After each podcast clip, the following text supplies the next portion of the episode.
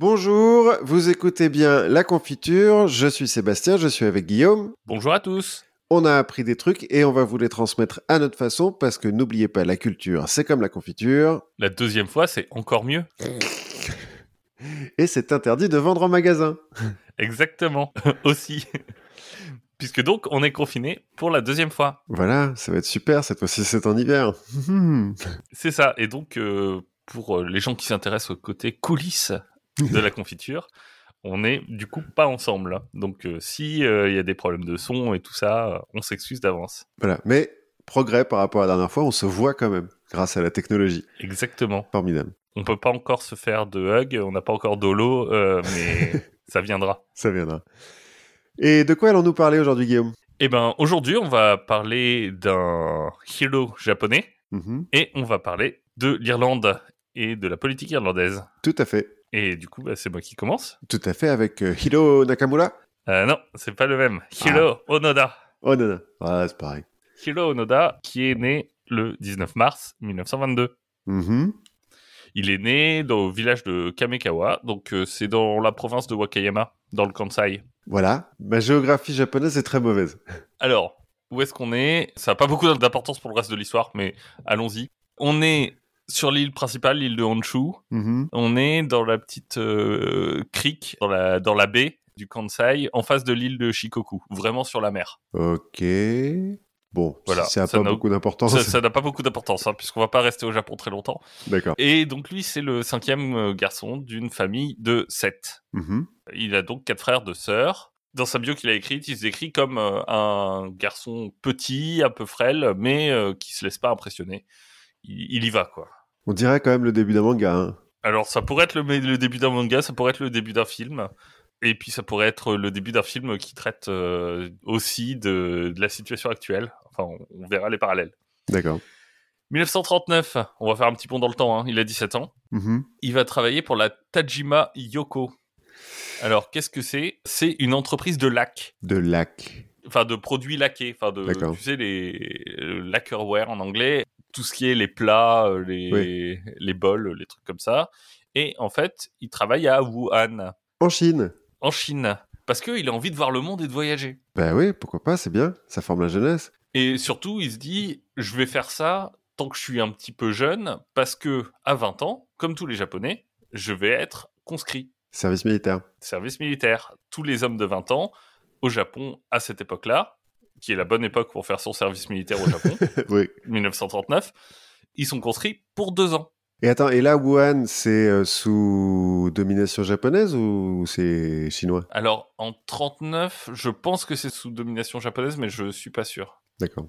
En tout cas, lui, bah, finalement, ce qu'il fait, c'est que il, il attend un peu son sa conscription, il attend son service, euh, il essaye d'en profiter, il prend du bon temps, il, apparemment, il joue beaucoup au mahjong, Il sniffe de la laque. euh. Exact- exactement. Et non, il fume des cigarettes. Oula la, Attention. la grosse débauche, quoi. Exactement. En mai 42, il est appelé donc et il va passer son examen physique pour l'armée. Mhm. Et il se trouve qu'il est très bon. Il est toujours petit et frêle ou il a grandi? Il a un peu grandi et puis euh, il aime l'exercice physique comme garçon. Donc, Mhm. euh, et il prend ça au sérieux. C'est un japonais, tu vois. On va rentrer dans les clichés. Et donc, pour rester dans les clichés, on le destine à être un soldat bonsaï de classe A. Non, mais Ok. Alors, qu'est-ce que c'est qu'un soldat bonsaï Oui. Bonsaï, c'est un peu le cri euh, qui sonne la charge. Mhm. Et en fait, bah, c'est un soldat dont on attend qu'il donne sa vie pour son pays. Comme tous les soldats, quoi, plus ou moins. Comme tous les soldats. Mais les charges bonsaï, qu'est-ce que c'est? Bah, C'est des stratégies où on charge. Ah, oui. on charge et on n'essaye pas de, de faire de stratégie, quoi. Exactement. En formation patate, on avance. la moitié vont mourir, mais à la fin, on y arrivera. Ouais, ok. C'est euh, vraiment les soldats, on s'attend à ce qu'ils meurent. Et d'ailleurs, on leur demande de mourir avant d'être capturés. Bien, bien, bien, bien. En fait, c'est un peu comme les kamikazes euh, en avion, là, mais à pied, quoi. Alors, pas tout à fait, parce que le kamikaze, il fait une mission suicide. Ouais. C'est-à-dire que son but, c'est de s'écraser. Là, leur but, c'est pas forcément de mourir. Mais, en tout cas, on se dit qu'il y en aura un beau paquet qui va mourir. on s'attend à ce qu'ils se suicident si jamais ils sont capturés. Mhm.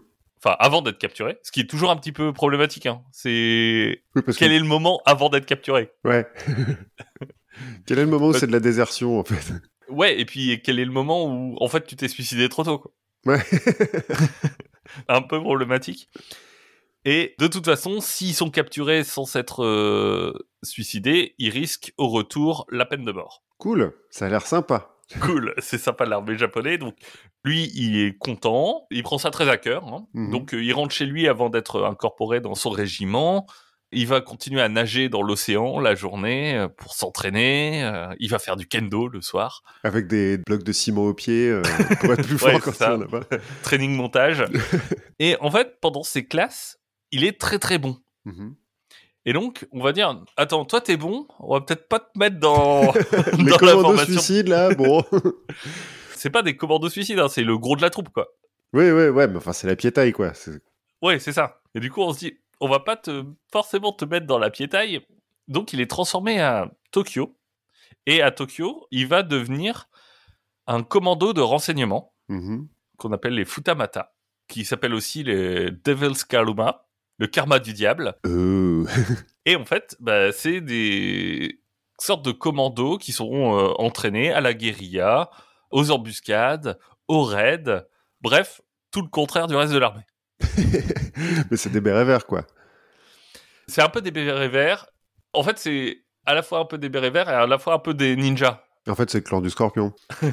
Pour ceux qui connaissent le livre des dos, exactement. C'est un petit peu ça. Et à la différence des autres, tu peux être capturé. Ouais, parce que après, t'es derrière les lignes ennemies et tu peux t'évader. Et... Ouais, et puis surtout, t'es- toi, tu as été entraîné à résister à la propagande et au renseignement ennemi, Mhm.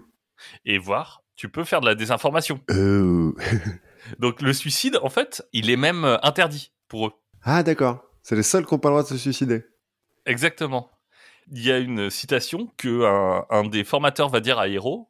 Il va lui dire ça peut prendre un an, ça peut prendre cinq ans, ça peut prendre dix ans, mais on va venir te chercher. Alors tant que t'as un soldat, tu commandes. C'est un peu comme les officiers anglais, cela dit. Ils sont enfermés, il faut qu'ils s'évadent. Ils doivent Ouais. essayer autant de fois qu'ils veulent, il faut qu'ils s'évadent. Là, c'est pas ça. C'est là, c'est euh, tu t'inquiètes pas, on sera là, capitule pas. si t'es capturé, tu fais de la désinformation, tu fais en sorte de t'en tirer au mieux, mais à la fin, on viendra. Ok. T'inquiète pas, on est là pour toi. Alors, 42, c'est une, une époque sympa pour être au Japon. Non, en fait, à ce moment-là, les Japonais ont pris les Philippines. Mhm. Pourquoi est-ce que les Philippines sont importants? Parce que c'est un moyen d'accès au Japon. Mm. C'est une voie maritime pour Mm. arriver au Japon. Mhm. Donc pour eux, c'est important de garder les Philippines. Et en octobre 44, donc là, il, a fait, ses- il fait ses classes et tout ça, il y a la bataille de Leyte, L-E-Y-T-E, voilà. c'est les Américains qui attaquent les Philippines. Mhm. Et donc là, le Japon est menacé. Ouais. Parce qu'ils se disent, bon, passer par la Chine, euh, venir euh, au Japon à pied par la Chine, c'est compliqué. Marco Polo essayé. Voilà. Mais en revanche, passer par la voie maritime, c'est un peu plus simple. Donc, Hiro et 48 autres de ses camarades de promotion vont être envoyés aux Philippines. Mhm.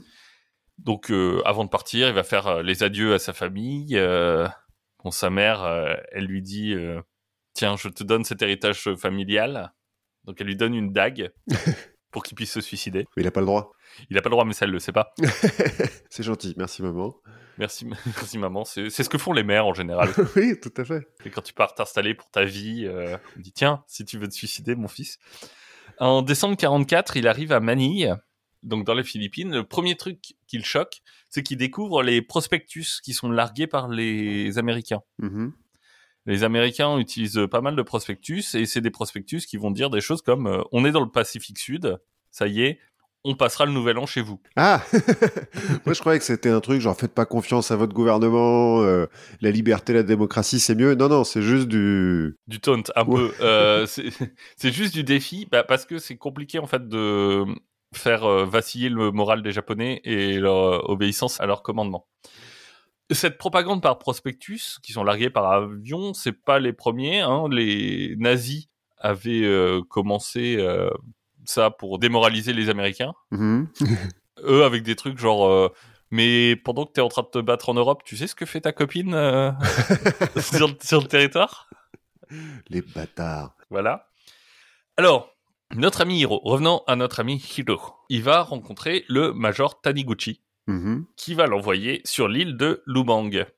Alors Lubang, qu'est-ce que c'est? C'est une petite île, donc qui fait 185 km. C'est vraiment une petite île, qui est en fait à juste devant Manille, Ouais. qui peut avoir une importance stratégique. C'est pas l'île la plus importante stratégiquement, hein, mais elle bloque un peu l'entrée du port de Manille. D'accord. Donc euh, ça peut être euh, très bien. Lubang, il n'y a rien. hein. enfin, Lubang, c'est des montagnes, de la jungle, quelques rizières, quelques habitants, euh, mais pas beaucoup. Mhm. Notre ami Hiro arrive à Lubang. Il va rencontrer sur place le général Muto, qui est euh, en charge de la force euh, japonaise locale, Mhm. qui lui dit euh, Je vais être honnête avec toi, ça va pas super fort. Bon, on va mettre sa carte sur table. Là, on n'est pas très bien. voilà, là, décembre 44, c'est pas le moment où on est le, le plus fringant. À ce moment-là, il est second lieutenant. Mhm. Et sa mission, ça va être bah, de détruire les pontons, de détruire la piste d'atterrissage si jamais les Yankees arrivent. D'accord. Lui, il va, il va faire du sabotage. Ouais, mais en gros, il a été entraîné pour passer derrière les lignes ennemies, pour être un ninja et tout, mais on le laisse dans les lignes à nous, juste pour faire, pour être le dernier, pour faire péter le pont, quoi. C'est ça. Ok, bon. Le 3 janvier, on aperçoit la flotte américaine. Et le 28 février, les premiers bombardements arrivent sur Lubang. Mhm. Bon, les Marines vont vite débarquer sur euh, Lubang avec quatre tanks. Ils sont en nombre bien supérieur aux Japonais. Bref, c'est la débâcle. D'autant que Muto, lui, il a dit bon, c'est la merde. euh, te fais pas chier avec ces histoires de sabotage. En plus, il a un problème de rein. Qui, euh, le général ou? Ouais, Mhm. le général. Il a un problème au rein, donc il donne euh, quasiment pas d'ordre. et donc, euh, Hiro, bah, il peut pas faire grand chose. La seule chose qu'il fait, quand même, Hiro, c'est qu'il va rassembler les soldats qui sont là Mhm. et il va les emmener dans les montagnes en disant Hé, la guérilla, c'est un truc euh, que je Moi, je connais. vous inquiétez pas, ça va bien vous faire. inquiétez pas, je vais vous entraîner. Et donc, dans les montagnes, il va en fait emmener les, les troupes qui restent et il va les séparer en petits groupes. Mhm. Et lui va repérer deux soldats avec qui il va se lier et qui va emmener avec lui. C'est le premier classe Kazuka et le caporal Shimada. Mhm. Ils partent à trois dans la montagne, ils font leur petit groupe de guérilla. Les autres euh, se dispersent. Et euh, voilà, c'est le début de la guérilla de Hiro sur euh, Lobang. Au bout de quelques jours, les combats se calment. Mhm. Bon, parce que euh, globalement, tout le monde, les soldats se sont barrés. euh, Les Américains ont gagné, quoi. les Américains ont gagné et c'est une île qui n'a peu, qui a peu d'intérêt. Ouais. Donc bon, On va pas la défendre non plus. euh. Ouais, c'est ça. Donc eux, ils se barrent euh, vers Manille pour continuer leur, leur progression. Mais euh, lui, il s'en fout. Il se cache avec son petit groupe. Ils vont faire un petit feu, quand même, pour se réchauffer. Et ils vont manger de la banane. Parce qu'il y a beaucoup, beaucoup de bananes. L'avantage des îles tropicales, c'est que ça. tu meurs pas de faim. tu vois, c'est un peu l'expédition d'honneur, mais, euh, L'inverse. mais avec de la banane. du coup, ils font caca mou, par contre. C'est Ah, une horreur. ça, ça, ça va être l'île de la diarrhée, à peu près. hein. Vers euh, août 45. Donc euh, là, ça fait 2-3 mois qu'ils sont euh, dans l'île. Les bruits de guerre s'arrêtent. Genre, ils entendent plus de, de coups de feu, quoi. Un truc comme Ouais, ça. c'est ça. Et plus de bombardements non plus parce que dans le Pacifique, euh, les bombes, ça fait du bruit. Ils sont pas très loin de, des Philippines. Donc vers août 45, les bruits de la guerre s'arrêtent. Octobre 45, ça va être leur premier contact avec l'ennemi. Donc là, ça fait 6 mois qu'ils sont en train de, de faire la, la guérilla Et qui mangent des bananes. et qui mangent des bananes. Et le 15 octobre, ils tombent sur un prospectus écrit en japonais qui leur dit La guerre, c'est fini le 15 août. Revenez. Les gars, arrêtez, c'est bon. Effectivement, bon, certaines sources un peu euh, étranges te diront que la guerre c'est fini le 15 août, enfin officiellement le 2 septembre après l'accord de cessez-le-feu officiel. Mais Onoda, euh, il est pas dupe. Il sait, hein, la contre-information, il connaît. Exactement. Il sait qu'on essaye de jouer avec son cerveau. Il sait que on va essayer de le duper. Donc, il va plutôt en profiter pour bien étudier l'île. Non. On va étudier l'île, comme ça, quand les troupes japonaises arriveront, On pourra les aider. on pourra les aider, on pourra faire une contre-attaque de dingue. Donc, on continue, les bananes, le campement, tout va bien. Décembre 45, nouveau prospectus, qui est en fait un ordre signé par le général Yamashita. Mhm. donc le général en chef de la- l'armée de Manille, des Philippines, de se rendre. Et en plus, il y a une carte de l'île avec euh, un petit cercle, genre, euh, vous êtes là. Ah ouais, donc ils sont au courant quand même, l'armée japonaise. Ils ont compté leurs mecs et tout, ils ont fait attends, attends, il nous en manque 15 là. Ouais. Euh, bon, Hiro, il est pas con. Ouais. Il est pas con, il sait que c'est de la propagande. Mhm. Déjà parce que le ton est un peu menaçant. Donc euh, les Japonais se menaceraient pas entre eux. En plus, la façon dont l'ordre est formulé, c'est le général Yamashita qui dit qu'il y a un ordre officiel de l'empereur pour que les soldats japonais se rendent. Et lui, il dit Hmm, un ordre officiel de l'empereur, je crois que ça n'existe pas. Dans le protocole, l'empereur il donne pas d'ordre officiel. Exactement, l'em- l'empereur il parle pas à moi. quoi. Oui, logique. Et en plus, il y a quand même une grosse faille dans cet euh, instrument de propagande. C'est que tout le monde sait que les Japonais jamais ils se rendront. Oui, de toute façon, ils ont été entraînés pour. Et le peuple japonais euh, combattra jusqu'à la mort. Ouais. Si la guerre est finie, c'est qu'il n'y a plus de Japon. Donc, le Japon a conquéré le monde, quoi. Ou que le Japon a- règne sur le monde. Mais c'est pas possible qu'on se rende. Bon, en 46, on n'entend plus de tirs. Ah, c'est euh, un an plus tard, quand même. euh. Mais on voit un ennemi approcher. Ah, Un ennemi s'approche, c'est un homme. Et en fait, ils se rendent compte, le petit, notre petit groupe de Onoda, Kazuka et Shimada, ils se rendent compte que c'est- en fait, c'est pas un, ennemi, mhm. c'est un autre soldat japonais. bah, c'est peut-être un de leurs potes. Exactement. C'est euh, le quatrième classe Akatsu, et qui est paumé. En même temps, il est quatrième classe, le mec, quoi. Ouais, ouais. euh, et Akatsu, clairement, c'est pas la même catégorie que les trois autres. Ça va plutôt être une bouche à nourrir. C'est un peu le personnage black du manga, quoi. C'est ouais, c'est un petit peu ça. Ça va être un peu le mec à une bouche en plus à nourrir. En parlant de nourriture, bon, Hiro euh, raconte qu'il mange de la banane bouillie. Son commentaire, c'est c'est pas bon, mais c'était notre régime principal. Alors parfois, ils améliorent un peu l'ordinaire quand même. hein. Ils vont aller voler des vaches de temps en temps aux fermiers et leur voler du riz. Alors euh, du coup, bah, ils, ils y vont en mode euh, en mode braconnier quoi. Ils, ils chopent une vache, ils la tuent, ils la remontent dans la montagne. hein, des bons galériens. Ils la découpent. Ils vont manger la vache ce qu'ils peuvent pendant trois jours et après ils vont la mettre à bouillir. Ouais. Et en fait, ils vont rebouillir la viande tous les deux jours. oui, une vache, ça peut nourrir euh, une personne pendant quatre mois. Ah, pas mal, pas mal. T'imagines, euh, ça fait 120 jours, ça fait 60 fois bouilli. Ça doit avoir du goût à la fin. Ça doit, Ouais. ça doit être génial. Je pense que, bah, tu vois, par rapport aux os de la d'honneur partie, au bouillon d'os, bon, Faut voir. Mais jamais ils se posent des questions que euh, les paysans, ils ont des vaches, des rizières, tout se passe bah, bien. ils en avaient avant. Ouais, mais, mais, mais, euh, ils ont pas l'air de se faire de la guerre, quoi, tu vois. Non, mais les paysans, c'est des Philippins, euh, eux, qui est des Japonais, euh, qui est des Américains. Ouais, c'est pareil. c'est pareil. Ouais. Il a pas d'ordre, donc, euh, Hmm. donc il continue. Il y a des buffles Mhm. aussi, des buffles d'eau, mais c'est dégueulasse. Il y a des chevaux aussi, mais euh, le problème des chevaux, c'est qu'il y a une très forte odeur quand même sur la viande. Et ça a un goût très fort, donc euh, ils essayent d'éviter.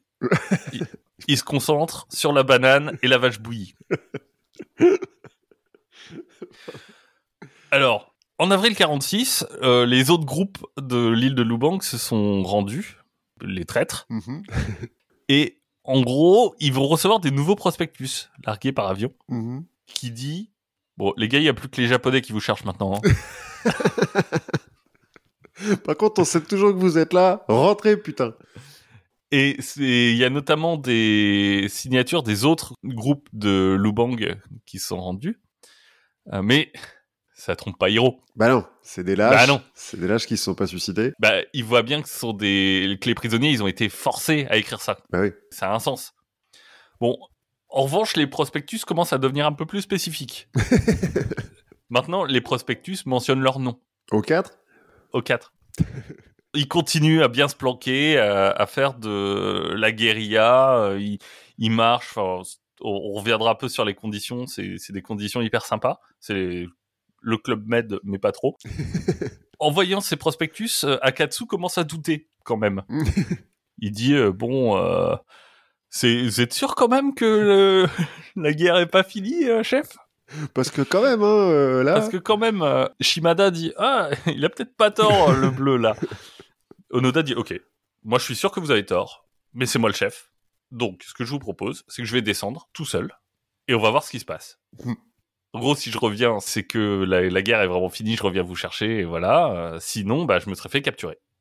Et donc vous êtes tout seul dans la montagne et démerdez-vous. Voilà. Là-dessus, Kazuka, euh, le quatrième, bah, s'offusque. dit non, mais oh, c'est débile. On- évidemment que c'est de la propagande. Mhm. Ça sert à rien de prendre ce risque. Ça veut dire qu'il est pas Les tout autres seul. disent bon. il-. Voilà. Mais donc, euh, les gars, disent, ok, ouais, non, c'est vrai. T'as raison. euh, on va continuer à se battre. Mais ils se battent en vrai parce que du coup ils ont pas d'ennemis. Ils se battent un peu contre les fermiers pour leur voler des vaches. Parce que euh, non, ils, ils leur tirent dessus par- parfois. Hmm. D'abord, ils essayent de tirer en l'air pour parce qu'ils sont barrés avec des milliers de cartouches. hein, dans le- Bah pas con. Bah oui, Ouais. ils ont pris que ça, hein, des cartouches et des grenades.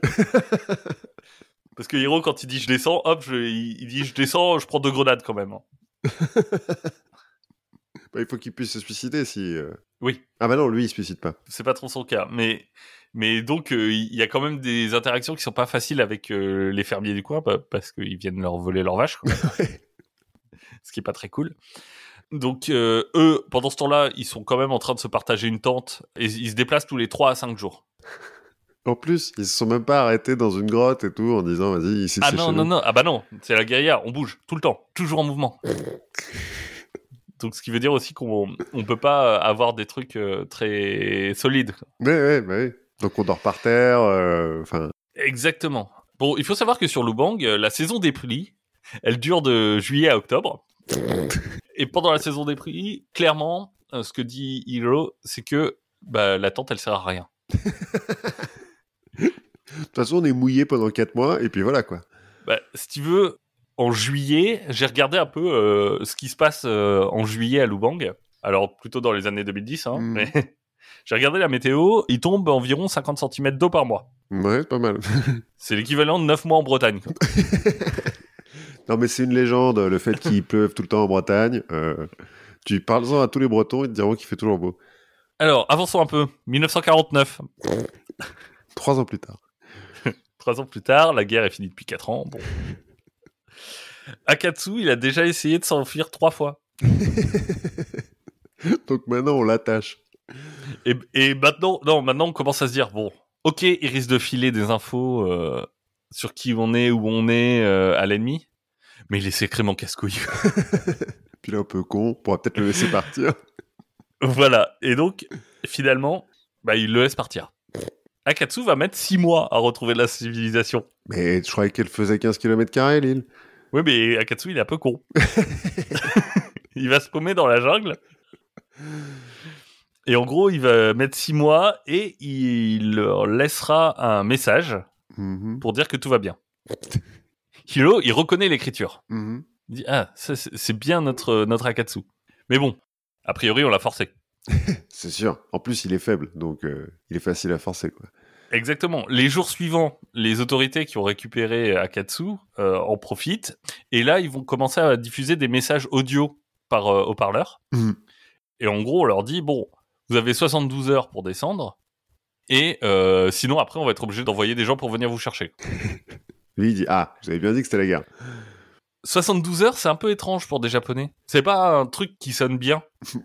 Du coup, il a un doute. Du coup, il se dit, mais c'est en fait, c'est une mauvaise traduction.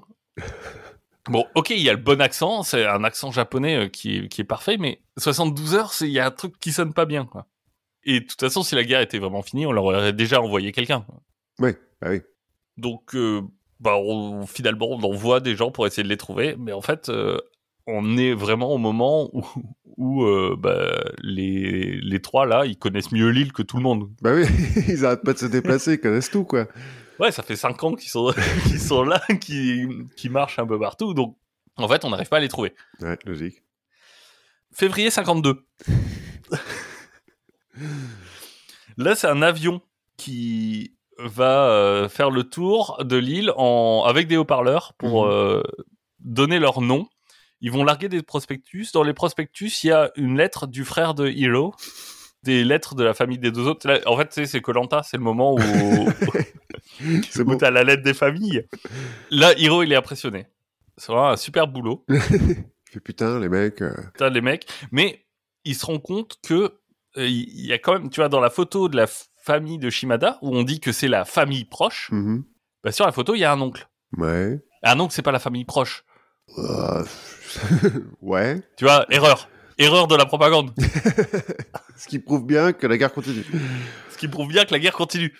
Donc on continue, donc on y va.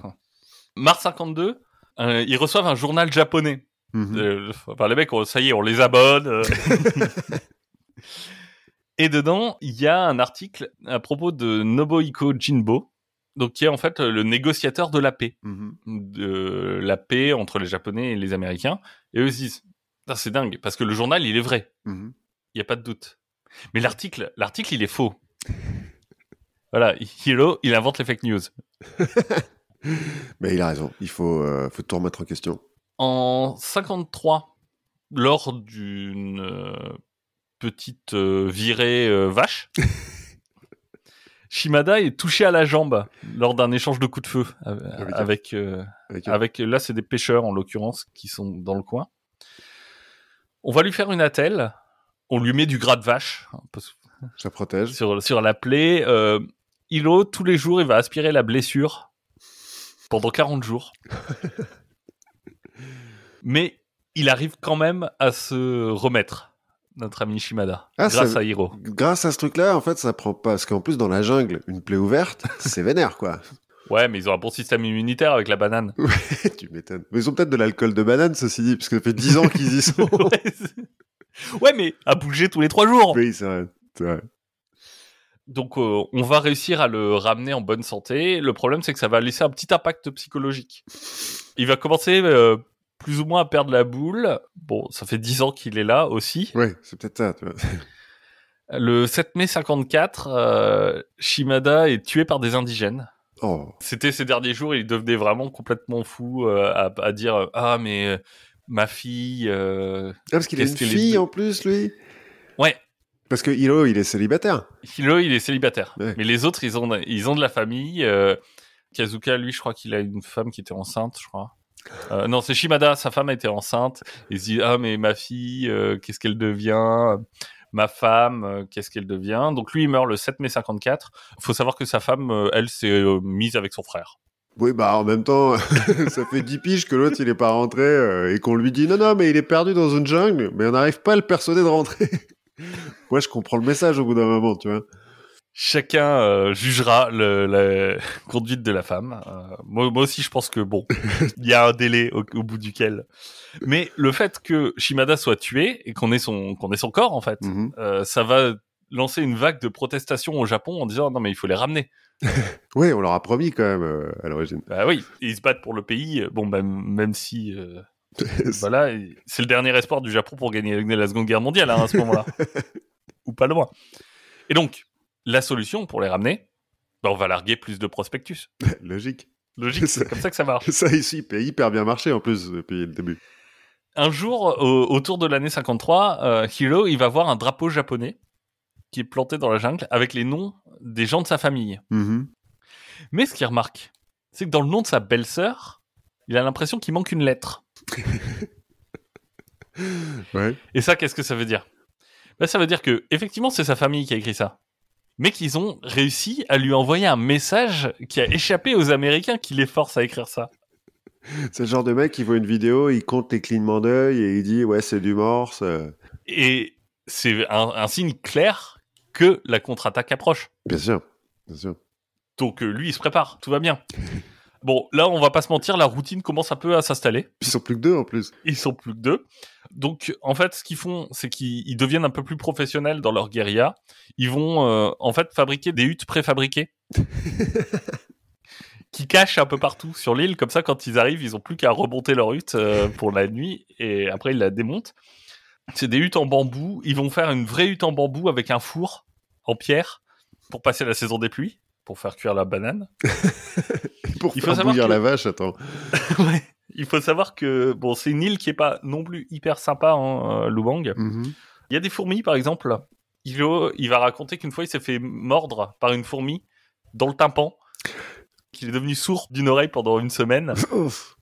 Il y a des abeilles, euh, il y a des scolopendres, euh, il y a des scorpions, euh, des rats qui décrits comme gros comme ma cuisse. Il y a pas des serpents aussi ou des trucs comme ça? Les serpents, j'ai pas vu. Bon, les fringues, bien sûr, euh, ça fait dix ans qu'ils ont les mêmes fringues euh, tous les jours dans la jungle. Donc les fringues pourrissent. C'est des bons soldats, hein, donc ils les raccommodent, euh, ils récupèrent des pièces de tissu, ils essayent de voler des pièces de tissu. Bon, c'est dur de les laver, hein, ils font bouillir, euh, de la même façon qu'ils font bouillir leur eau, parce que de l'eau, il y en a, il y en a, c'est cool. En revanche, ils disent, il y a toujours un animal qui a pissé dedans, donc Donc la diarrhée, ça va 5 minutes, mais c'est ça. Heureusement, on a les bananes pour ça.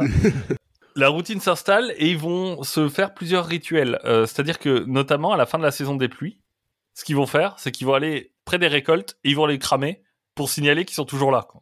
ils vont cramer les récoltes. Ouais, ils vont faire des, des grands feux avec euh, les, les récoltes de riz, euh, les tas de riz qui sont récoltés dans les champs. Hop, ils mettent le feu. Et hop, comme ça, ça signale leur présence. Bon, Les relous, quoi. C'est les voisins relous, tu vois. Au passage, ils volent des trucs. Hein. Oui, bah j'espère. des cigarettes, euh, des trucs comme ça. Ils tueront quand même euh, 30 locaux. hein. Oh la vache Les Pour tout. casse-couilles, quoi Tu sais, c'est le mec qui arrête jamais la- le, le Ouais. jeu quand t'es au lycée, ou enfin même avant. Ouais, c'est ça. Non, on joue toujours Le- un chat. La cloche elle a sonné, mais on n'a pas dit qu'on arrêtait. le 28 du mois, ils se coupent les cheveux, par exemple. À tous les mois, le Mais tu es- 28. euh, Tous les mois, le 28, on se coupe les cheveux. Et ils deviennent euh, un peu proches, tu vois. Ils s'inspectent euh, mutuellement leur urine et, et leurs excréments pour être sûrs qu'ils sont en bonne santé. C'est bien, bah, ils ont raison. Là, on va arriver en 58, donc ça fait 5 ans qu'ils sont juste tous les deux. 12-13 ans qu'ils sont dans la, dans la jungle. Et là, ils entendent à nouveau des haut-parleurs, et c'est la voix de leur famille. bon, un autre enregistrement. euh, Mais Hiro, quand il l'entend, il se dit, Hmm, il y a un truc de bizarre, j'ai pas l'impression que ce soit un enregistrement. Mhm. Donc il va se rapprocher. Il va se rapprocher et il va voir quelqu'un qui a la même stature que son frère il, il se rapproche pas assez près pour le voir distinctement. Mais il se dit ah il y a peut-être un truc. D'autant que la personne en question est en train de chanter euh, le chant euh, typique de son lycée. Mhm. Mais au bout d'un moment, la personne est à peu près prise d'émotion et donc sa voix commence à dérailler. Et ben voilà, la héros il sait. hein. C'est une preuve. Il sait, mais bon, il dit quand même, les Américains, ils sont hyper forts. Ils ont réussi à trouver un prisonnier qui ressemble à mon frère. Ils l'ont entraîné pour imiter la voix de mon frère. Ils lui ont appris le chant de lycée.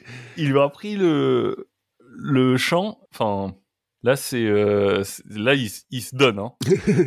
Donc il se rend Moi, compte que son ennemi est un et genre se donne, donc lui il faut qu'il se donne encore plus. Exactement. Logique. Et puis, et puis, a priori, donc, ça veut dire que eux, ils sont importants, hein, sur le rail de Louborg. J'avoue. Parce qu'on se donne du mal. Ils vont recevoir en même temps des magazines.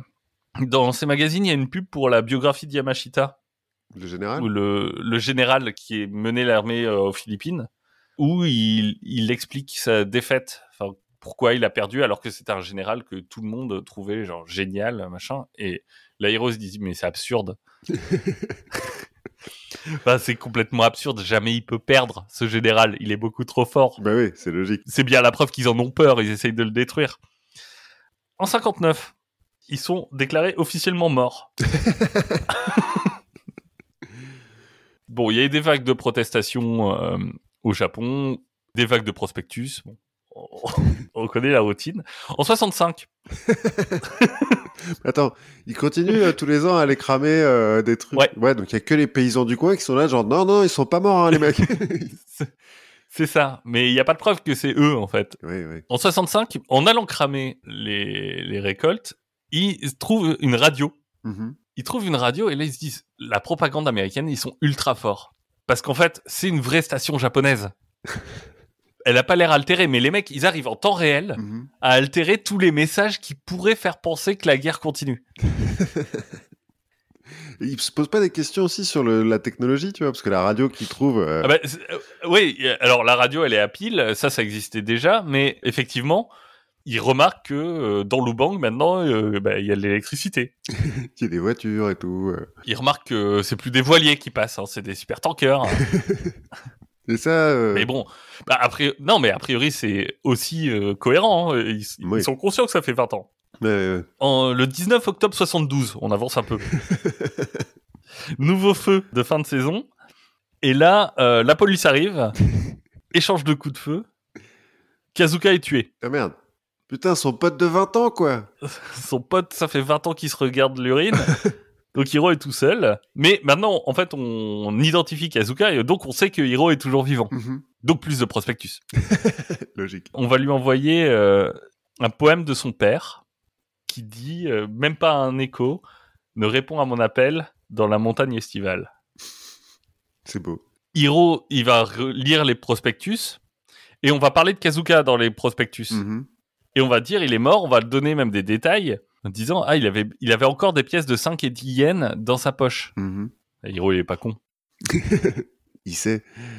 Il sait bien qu'il est Kazuka, il avait pas des pièces de 5 et 10 yens dans sa poche, mais dans sa ceinture.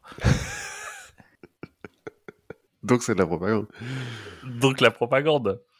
Euh, on va lui envoyer aussi des copains de lycée qu'on a remis en uniforme. euh, Mais ils ont 60 piges en plus, les mecs, là, maintenant.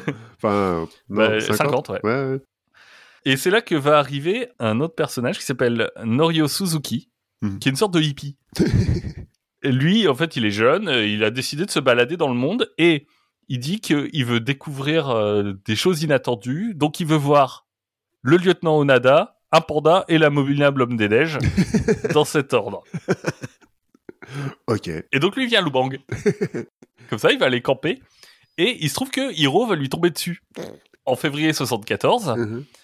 Et ils vont sympathiser. Alors au début, Hiro euh, se dit bon, encore un agent de la propagande. Donc il le fait prisonnier, vont- quoi. Plus ou moins. Non, mais non, non, mais ils vont euh, échanger un peu de nourriture, tu vois. On lui donne, il lui donne des haricots. Wow, wow, wow, c'est pas des bananes. Donc autant dire qu'après, le mec, il pète pendant trois jours. Parce que son estomac a plus du tout l'habitude. Ils vont prendre une photo ensemble, Mhm. mais Hiro se rend pas. Il faut des ordres. Ouais, bah oui, logique. Donc tout de suite, Suzuki, lui, ce qu'il fait, c'est qu'il revient à l'ambassade aux Philippines avec la photo, Mhm. et on va envoyer aux Philippines le frère de Hiro Mhm. et Taniguchi, le major qui l'a envoyé à Lubang. Le même qui lui a fait la promesse Qu'on viendra le chercher. qu'on viendrait le chercher. Et Taniguchi va lui donner l'ordre officiel de cesser le combat le 9 mars 74. Et donc Hiro va accepter de euh, se rendre, De déposer Le les armes. De déposer les armes le 9 mars 74. C'est pas le dernier. hein. Sérieux? Il y en a un autre qui est un peu moins connu parce qu'il a pas fait de biographie et tout ça euh, derrière, mais qui se rendra le 18 décembre 74. Ah, mais ouais, pas 10 ans de plus, quoi. Non, pas 10 ans de plus. Mais bon, aux Philippines, on va le pardonner pour ses meurtres. Oui, parce que bon, c'est vol et c'est. Le gouvernement le, le pardonne. Mhm. Lui, jamais il a demandé pardon. Sérieux? Bah, il est en guerre, Ah bah lui, non. en même temps. Il est, lui, ouais, lui, il est en guerre. Et donc, il part pour le Japon. Là-bas, ça devient un peu un héros. Ouais. Il écrit ses mémoires, un peu édulcorés. hein.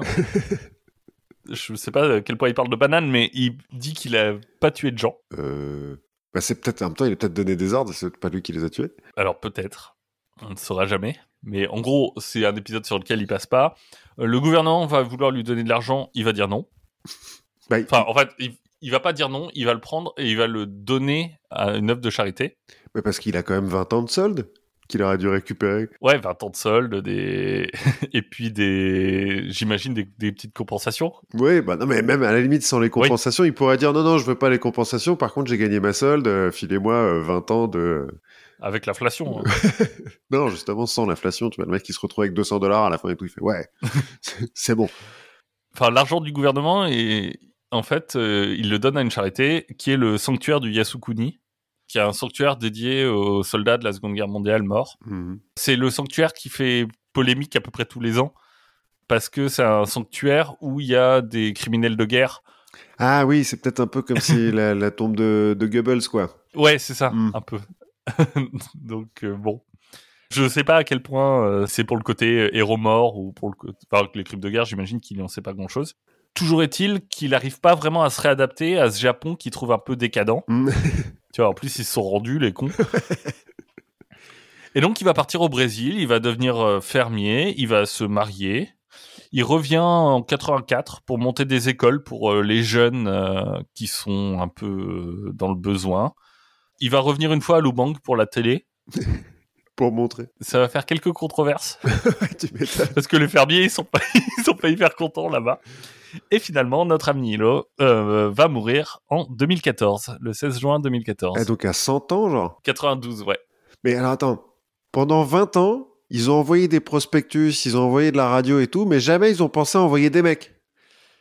Si, ils ont envoyé sa famille à un moment. Ouais, ouais, ouais, non, mais dans la jungle, tu vois. Enfin, s'ils font une battue, là, il y a un moment où tu dis, ils font une battue euh, pour essayer Ouais. de les retrouver.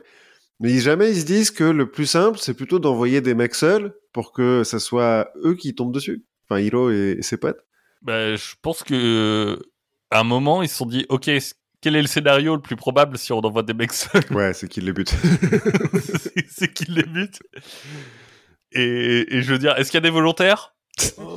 Oh, pour, pour aller chercher les psychopathes qui, qui planquent depuis 15 ans dans la jungle oh là là. Voilà, donc c'est Hiro qui a passé donc 30 ans dans, dans la jungle philippine. Et le mec a fait la guerre le plus longtemps de, de- pendant sa vie. C'est ça. Mais qui a jamais vraiment vu de vrai combat, en fait. Pas beaucoup, non. Juste l'arrivée des Marines euh, en 45, mais c'est tout. Ok. Et B, bravo Hilo. Voilà, donc euh, lui aussi hein, a vécu euh, une sorte de bulle sociale. Oui, ça, il a confinement euh, personnel. Au moins, il a pas vu. C'est ça. Et il n'a pas limité forcément ses déplacements, mais il a limité ses interactions sociales pour euh, maintenir tout le monde en sécurité. Ouais, mais alors, est-ce que son système immunitaire a suivi l'évolution du monde? Euh, ça, je ne sais pas. Bah, remarque s'il est mort à 92 ans, quoi. Donc, euh, oui, comme quoi, la banane, hein, 5 fruits et légumes par jour. Bon, là, en l'occurrence, c'était 5 bananes. ouais, mais bon. Eh ben, moi, j'avais décidé, parce que la dernière fois, donc, on a fait un épisode spécial Halloween, et Halloween, ça vient d'Irlande. Hein Exactement. C'est bien connu. Mais en fait, euh, bon, l'Irlande, on connaît la Guinness, euh, le trèfle et tout, euh, les leprechauns, euh, mais on, bon. Et on sait qu'il y a eu, euh, à une époque, une, une vague guerre. Enfin, euh, des troubles, comme disent les Anglais. Des incidents. Des incidents, voilà. Mais moi, personnellement, j'ai jamais trop su pourquoi. Enfin, bon, je sais que euh, l'Irlande est divisée entre euh, l'Irlande du Nord qui appartient au Royaume-Uni et euh, la République d'Irlande qui est indépendante, mais pourquoi Je ne l'ai jamais trop su. Et donc, je me suis posé sur le- la question. Mhm. Parce que c'est ça aussi la confiture, c'est de chercher des trucs qu'on sait pas. Bah oui, on apprend des trucs. Voilà. Donc l'Irlande, on va parler un peu de l'histoire de l'Irlande. Donc au néolithique. bon, au néolithique, il y a déjà des gens en Irlande, c'est eux qui construisent les dolmens, mais on s'en fout. Vers moins 700 avant Jésus-Christ, là, ça commence à devenir un peu plus important, il y a les Celtes qui arrivent en Irlande, depuis euh, la Grande-Bretagne et euh, l'Europe. Et euh, les Celtes, ils vont assimiler les, les gens qui sont déjà là. Bon, même si les Celtes qui sont en Écosse, en Bretagne, etc., ils continuent à se parler, ils ont chacun leur culture un peu personnelle, quoi. On est en moins 700 avant Jésus-Christ, ça prend un peu de temps quand même de voyager. Oui, Et donc se développe la culture celte irlandaise. C'est le début de, de la culture irlandaise. Ils ont un dieu suprême et tout, euh, ils ont des clans. Et c'est à partir de ce moment-là que les clans celtes vont, vont se regrouper en royaumes qui vont former les 1, 2, 3, 4 grandes régions d'Irlande, l'Ulster, le Leinster, le Munster et le Connacht. Alors ça se prononce sûrement pas comme ça, hein, mais euh, voilà. Ça, ça dure pendant assez longtemps parce que les Romains, euh, bon, autant ils envahissent l'Angleterre, ils vont remonter jusqu'en Écosse, ils vont tomber sur des Celtes, ils vont dire oula, Boudica va tout cramer. Bon, ouais voilà, c'est déjà l'Angleterre c'est dur à, à garder. L'Écosse, ils ont construit un mur pour éviter que les Celtes y descendent. L'Irlande, il y a une mer entre les deux, on va les laisser tranquilles quoi. ouais. Donc ils vont jamais vraiment foutre les pieds euh, en Irlande. Et tout se passe bien pour les Irlandais. Au 5e siècle, ils ont un roi suprême et tout. euh, tu vois, genre, il y a une unité dans l'île. euh, c'est un peu l'âge d'or de l'Irlande, quoi. Ils sont beaucoup suprêmes, non? Entre leur dieu suprême, leur euh, roi suprême, leur... Non, mais je dis Dieu suprême, euh, comme euh, et tous, tu vois, c'est l'équivalent de Zeus. Il s'appelle euh. Lug. Ah oui, les fils de Lug. et- Voilà. Exactement. Donc tout se passe bien. Pou pou pou, jusque euh, bon alors au 5e siècle il y a un certain pas de règle parce qu'ils font quand même des razzias en Angleterre hein, euh, temps en Oui. temps ça reste des Bah, c'est des pirates, ouais. Un peu, ouais. Donc là, ils font une razzia en Angleterre, ils chopent un certain Padraig qui ramène comme esclave. Hein. Le mec va rester euh, six ans esclave euh, dans un champ, mais il a la foi en Dieu. La vraie foi, Oui. enfin dans le vrai Dieu. Voilà, c'est ça. Pas en Lug et ses potes, hein, euh, dans le, le vrai Dieu, quoi. Fini les conneries. Voilà. Bon, euh, Padraig, il s'enfuit, mais euh, il a bien aimé l'Irlande, donc il va y revenir, et puis en fait, il va catholiciser tout l'Irlande. Syndrome de Stockholm. Ouais, un petit peu, c'est ça. Bon, bah, c'est Saint-Patrick, hein, euh, Padraig. Oui. Donc, euh, voilà. Mais euh, ça se passe bien, hein, la christianisation de l'Irlande. euh, c'est les bardes qui font ça surtout. euh, Il y a un peu de syncrétisme, tout se passe bien. Tout ça, ça va. Bon. On continue un petit peu. Il y a des vikings qui vont passer au 8e siècle pour faire des razzias. Bon, c'est de bonne guerre. Hein. Et ils vont s'installer un peu. C'est les vikings qui vont faire de Dublin une vraie ville, par exemple D'accord. jusque vers l'an 1000 où euh, en fait ils s'installent puis ils se font assimiler. Les Celtes ils assimilent euh, assez bien. Ils ont assimilé le christianisme, ils ont assimilé les mecs d'avant, ils assimilent les, les Vikings. euh. Ouais, ils sont open, quoi. Ouais, puis je sais pas, l'Irlande ça, ça vous gagne quoi. Faut croire. C'est ça, tant qu'on peut se mettre une bonne pinte ensemble. Ouais, voilà, il y a pas de raison de se battre quoi. Donc euh, période de paix, j'ai même vu que c'était un âge d'or de l'Irlande. Bon, tout va bien jusqu'en 1155 où le pape Adrien IV, qui est le seul pape anglais depuis euh, le début de la papauté. Oui. Bah, disons que les chances d'avoir un pape anglais sont considérablement amenuisées depuis. oui, mais à l'époque, euh, voilà, ils sont cathos. Donc le, le pape Adrien IV, euh, il va dire au roi d'Angleterre, bah, vous avez qu'à conquérir l'Irlande parce que c'est pas des bons cathos, ils ont pas reçu le mémo de la réforme grégorienne, là, donc allez-y. Les Irlandais ont rien demandé à personne, hein, c'est juste que c'est un peu loin. Voilà. Bon, le roi il est un peu occupé, mais en 1166, il se trouve qu'il y a un des rois irlandais, parce que donc euh, il y a un roi suprême, mais il y a des petits rois quoi sur chacun Ouais, des, des roiteaux, quoi. Ouais, sur chacune des quatre euh, régions. Donc il y a le roi de Leinster qui se fait virer par ses opposants, on va dire, Mhm. et qui va faire l'erreur bête d'aller demander de l'aide au roi d'Angleterre. Oh, mais bien sûr. le roi d'Angleterre. Ah bah alors justement, j'ai euh, un pote là euh, qu'on appelle Strongbow qui s'ennuie, Richard euh, Fitzgilbert. Donc euh, il va revenir avec vous et il va vous aider. Les troupes anglaises débarquent en Irlande. Deux ans plus tard, le roi débarque en Irlande, le roi anglais. Et bon bah voilà, ils prennent un bout de l'Irlande. Et donc, ils vont se dire, cette technique, elle est pas mal. C'est pas mal. On va refaire. Pour plus tard, on va le noter dans un coin. on va le refaire. C'est le début de la présence anglaise en Irlande. Donc, À ce là, moment-là, c'est euh, présence, là, à ce moment-là. bah, le, en fait, il y a un bout de l'Irlande qui devient un État vassal de- du Royaume d'Angleterre, Mhm. mais il y a un bout de l'Irlande qui est en bah, c'est- le 12e siècle. Quoi. Ils ont un peu d'autres chats à fouetter, les Anglais, parce qu'il y a une guerre de 100 ans, il y a des croisades et tout. Ouais, Enfin, et puis en termes euh, d'administration centrale, c'est pas complètement euh, au point. Non, pas tout à fait. Mais bon, il y a des Anglais qui s'installent du coup. Mais donc, comme euh, Henri II, là, c'était l'arrière-petit-fils de Guillaume le Conquérant, Ouais. c'est encore des Anglais normands, des anglo-normands. Oui, des vikings, quoi. Ouais, plus ou moins. Donc, ils s'installent en Irlande, bah, ils se font assimiler, Comme les autres. Comme les autres vikings. Mais en Angleterre, ça plaît pas, ça.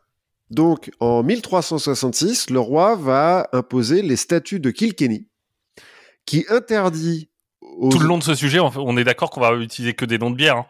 Ouais, plus ou moins. ou de whisky. Euh, Ou, ou de cidre euh, pour Strongbow. Ouais, voilà. Donc les statuts de Kilkenny interdisent aux anglo-normands qui vivent en Irlande. On embrasse Binous USA euh, au passage. Ouais. Parce qu'en plus, euh, ils sont en Louisiane et en ce moment, c'est pas très fun la Louisiane. Euh, Ils viennent de se taper un beau typhon. Donc, euh, Oui, oui, j'ai vu une vidéo, il y avait un restaurant qui passait euh, sur le fleuve, c'est pas normal. donc revenons à nos bières irlandaises. Ouais. Voilà, donc les statuts de Kilkenny interdisent aux anglo-normands de parler le gaélique, enfin l'irlandais, et de s'habiller à l'irlandaise, de se marier avec des Irlandais ou des Irlandaises, de vendre des chevaux et des armes aux Irlandais, parce que faudra pas non plus qu'ils puissent se battre. En gros, c'est les premières lois euh, ségrégationnistes en Irlande. D'accord. Si je dis première, c'est qu'il va y en avoir d'autres. hein. A priori, c'est pas les dernières. Non. Bon, mais cela dit, euh, les statuts de Kilkenny, ça s'applique vite fait. hein. C'est quand même euh, pareil. Les Anglais ils sont un peu occupés sur le continent à cette époque-là.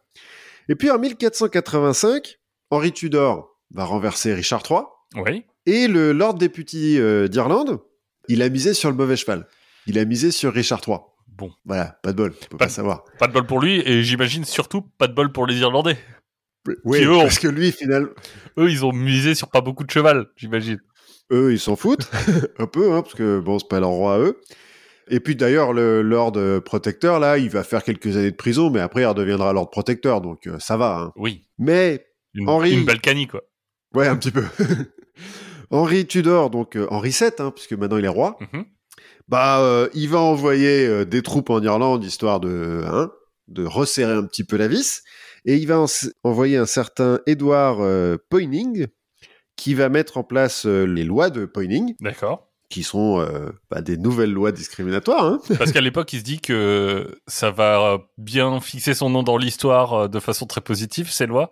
Non, alors en fait, les lois, à la base, c'est les statuts de Drogheda. D'accord. Mais l'histoire a retenu les lois de Poynings.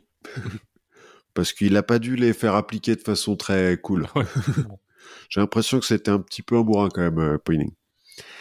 Et donc cette fois-ci, parce qu'il y a un parlement en Irlande quand même, euh, de, de nobles, hein, mais euh, mais il y a un parlement. Et à cause des lois de Poynings, toutes les décisions qui sont prises par le parlement irlandais doivent être euh, Validé. approuvées, validées par le roi d'Angleterre. Donc on renforce un petit peu la, ouais, en termes d'autonomie, là, on descend d'un cran. Ouais, voilà. Et donc Henri VII se proclame seigneur d'Irlande. Son successeur, Henri VIII, qui est euh, connu pour euh, être euh, magnanime et, et- Et modéré. et modéré, voilà, va se proclamer roi d'Irlande. Parce que, bon, Oui. voilà. Son successeur se proclame empereur d'Irlande. et puis, dans, et puis, dans 3-4 générations, on est dieu d'Irlande, quoi. On- c'est plus ça. On est empereur Dieu et tout, ça va être charmé. Non, non, mais donc euh, Henri VIII, en fait, il est roi d'Angleterre et d'Irlande. Et ça n'aura échappé à personne. Henri VIII, il s'est marié euh, six fois. Euh, L'Église catholique, elle commence à trouver que c'est un petit peu euh, moyen moyen. hein. Oui, et puis surtout, lui, il en a un peu marre que l'église catholique lui dise quoi faire. Voilà, et donc il va créer l'Église anglicane. Sauf que les Irlandais, bah, ils en ont rien à foutre, hein, de, avec qui se marie euh, Henri VIII. Et donc eux, ils restent catholiques. Et puis ça, c'est à partir de ce moment-là que l'identité irlandaise est très attachée au catholicisme, là où les Anglais deviennent protestants de fait. Oui. Même si c'est pas le même protestantisme que les anabaptistes euh, ou que les luthériens. C'est la joie du protestantisme. c'est c'est polychrome, le- C'est inclusif. c'est inclusif, voilà. Et puis Henri VIII, comme il trouve que euh, les Irlandais, ils ont quand même une vague tendance à faire ce qu'ils veulent, il se dit, bah, on n'a qu'à les grands remplacer. Encore une bonne technique euh, anglo-saxonne. Voilà, qui a fait ses preuves. Donc en fait, ce qu'il va faire, c'est qu'à chaque fois qu'il y a un clan qui se rebelle un petit peu, eh ben, il va prendre leurs terres, il va les confisquer, et il va les filer à des Anglais, à des entrepreneurs, entre guillemets, à qui il va dire, bon, je vous donne les terres, vous devez les exploiter, euh, c'est des terres euh, arables, hein, Oui. vous devez les exploiter, mais vous avez le droit d'engager que des paysans anglais, que vous faites venir à vos frères, hein, parce que Oui. bon, pas non plus tout vous payer. Déjà, on vous file des terres gratos, donc euh, voilà. Ça marche bien. Hein, Il y a plein d'entrepreneurs qui disent bah ok, allons-y, et qui font venir donc plein d'Anglais pour euh, grand remplacer les Irlandais. Des Anglais qui sont protestants, bien sûr, Oui. et qui n'ont pas le droit de se convertir, hein, parce que Ouais, faut pas bon. déconner. ouais. hein.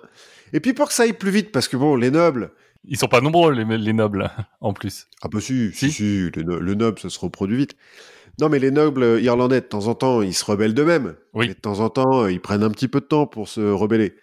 Dont, euh, alors, quand ils se rebellent d'eux-mêmes, par exemple, en 1578, le clan O'Moore, bon, ils se rebellent, du coup, euh, on fait des pourparlers, on les invite à des pourparlers, et puis bon, on les tue tous. Red Wedding, ça, hop. Voilà. En 1574, quatre ans avant, les O'Neill, bon, ils sont 200 hein, quand même, les mecs, tu vois, il y en a beaucoup, euh, Ouais. les- des nobles. Là, cette fois-ci, c'est une fête. Bon, bah, on les tue tous. Comme ça, euh, Red Wedding encore. Ça se passe bien. Au point que, euh, en 1607, les nobles irlandais, enfin, les comtes, vont trouver que ça va bien et ils vont se barrer. Ah, ils ont dit notre euh, boulot est fait, on rentre à la maison. Non, non, non, bah non, les nobles vraiment irlandais, les nobles Ah. cathos irlandais, tu vois, les, les, Oui, les- les mecs du cru, quoi. D'accord, pas les nobles anglais, ouais. Non, non, non, les mecs du cru, ils se barrent. Ils font, euh, non, non, bah, puisque c'est comme ça, on va faire la rébellion euh, depuis euh, l'étranger, tu vois. Genre, ils vont, enfin, ils vont pas à Londres, du coup, Oui. mais euh, ils font une de Gaulle, quoi. Ils vont en Australie. Euh, alors, ils vont vers la Barbade, beaucoup. Ouais.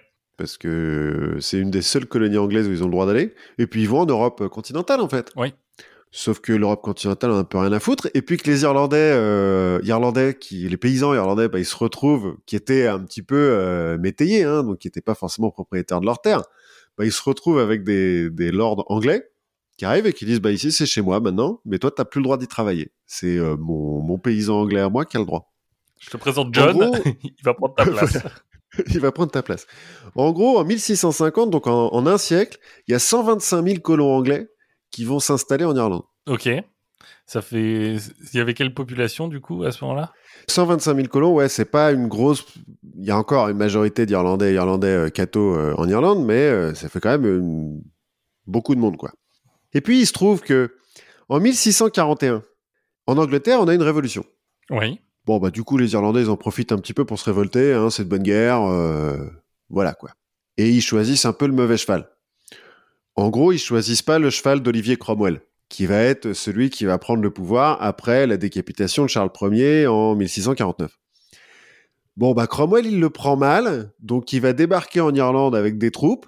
Et Cromwell, il prend un peu tout mal, non? Ouais, puis quand il prend les trucs mal, euh, il, est pas hyper, il est un petit peu comme euh, Hilo, quoi. Tu vois, il va jusqu'au Ouais. bout de la guerre. Donc, euh, bah, il va massacrer environ 400 000 catholiques irlandais. Ouais. Alors bon, en fait, il massacre pas 400 000 mecs, mais à cause de lui, il y a 400 000 mecs qui meurent. En fait, il en massacre euh, entre environ 150 000, et puis les autres, ils meurent de maladie, puis de famine. Enfin bon, c'est la guerre. Oui, voilà. Quand tu tues 150 000 personnes, euh, il y a des répercussions. Voilà. Bon, en gros, il y a 400 000 morts, ce qui représente 20% de la population irlandaise catholique, hein, quand même. D'accord. Euh, bon. Ce qui aide pour le grand remplacement, hein, ceci dit, en termes de Attends, tu proportion. Mais tu vois, si tu me dis 400 000 morts, ça veut dire que les 125 000, ils étaient 5% déjà. Hein Ouais, ouais, ouais. Ouais. Bah, c'est pas une... ouais. Oui, c'est oui.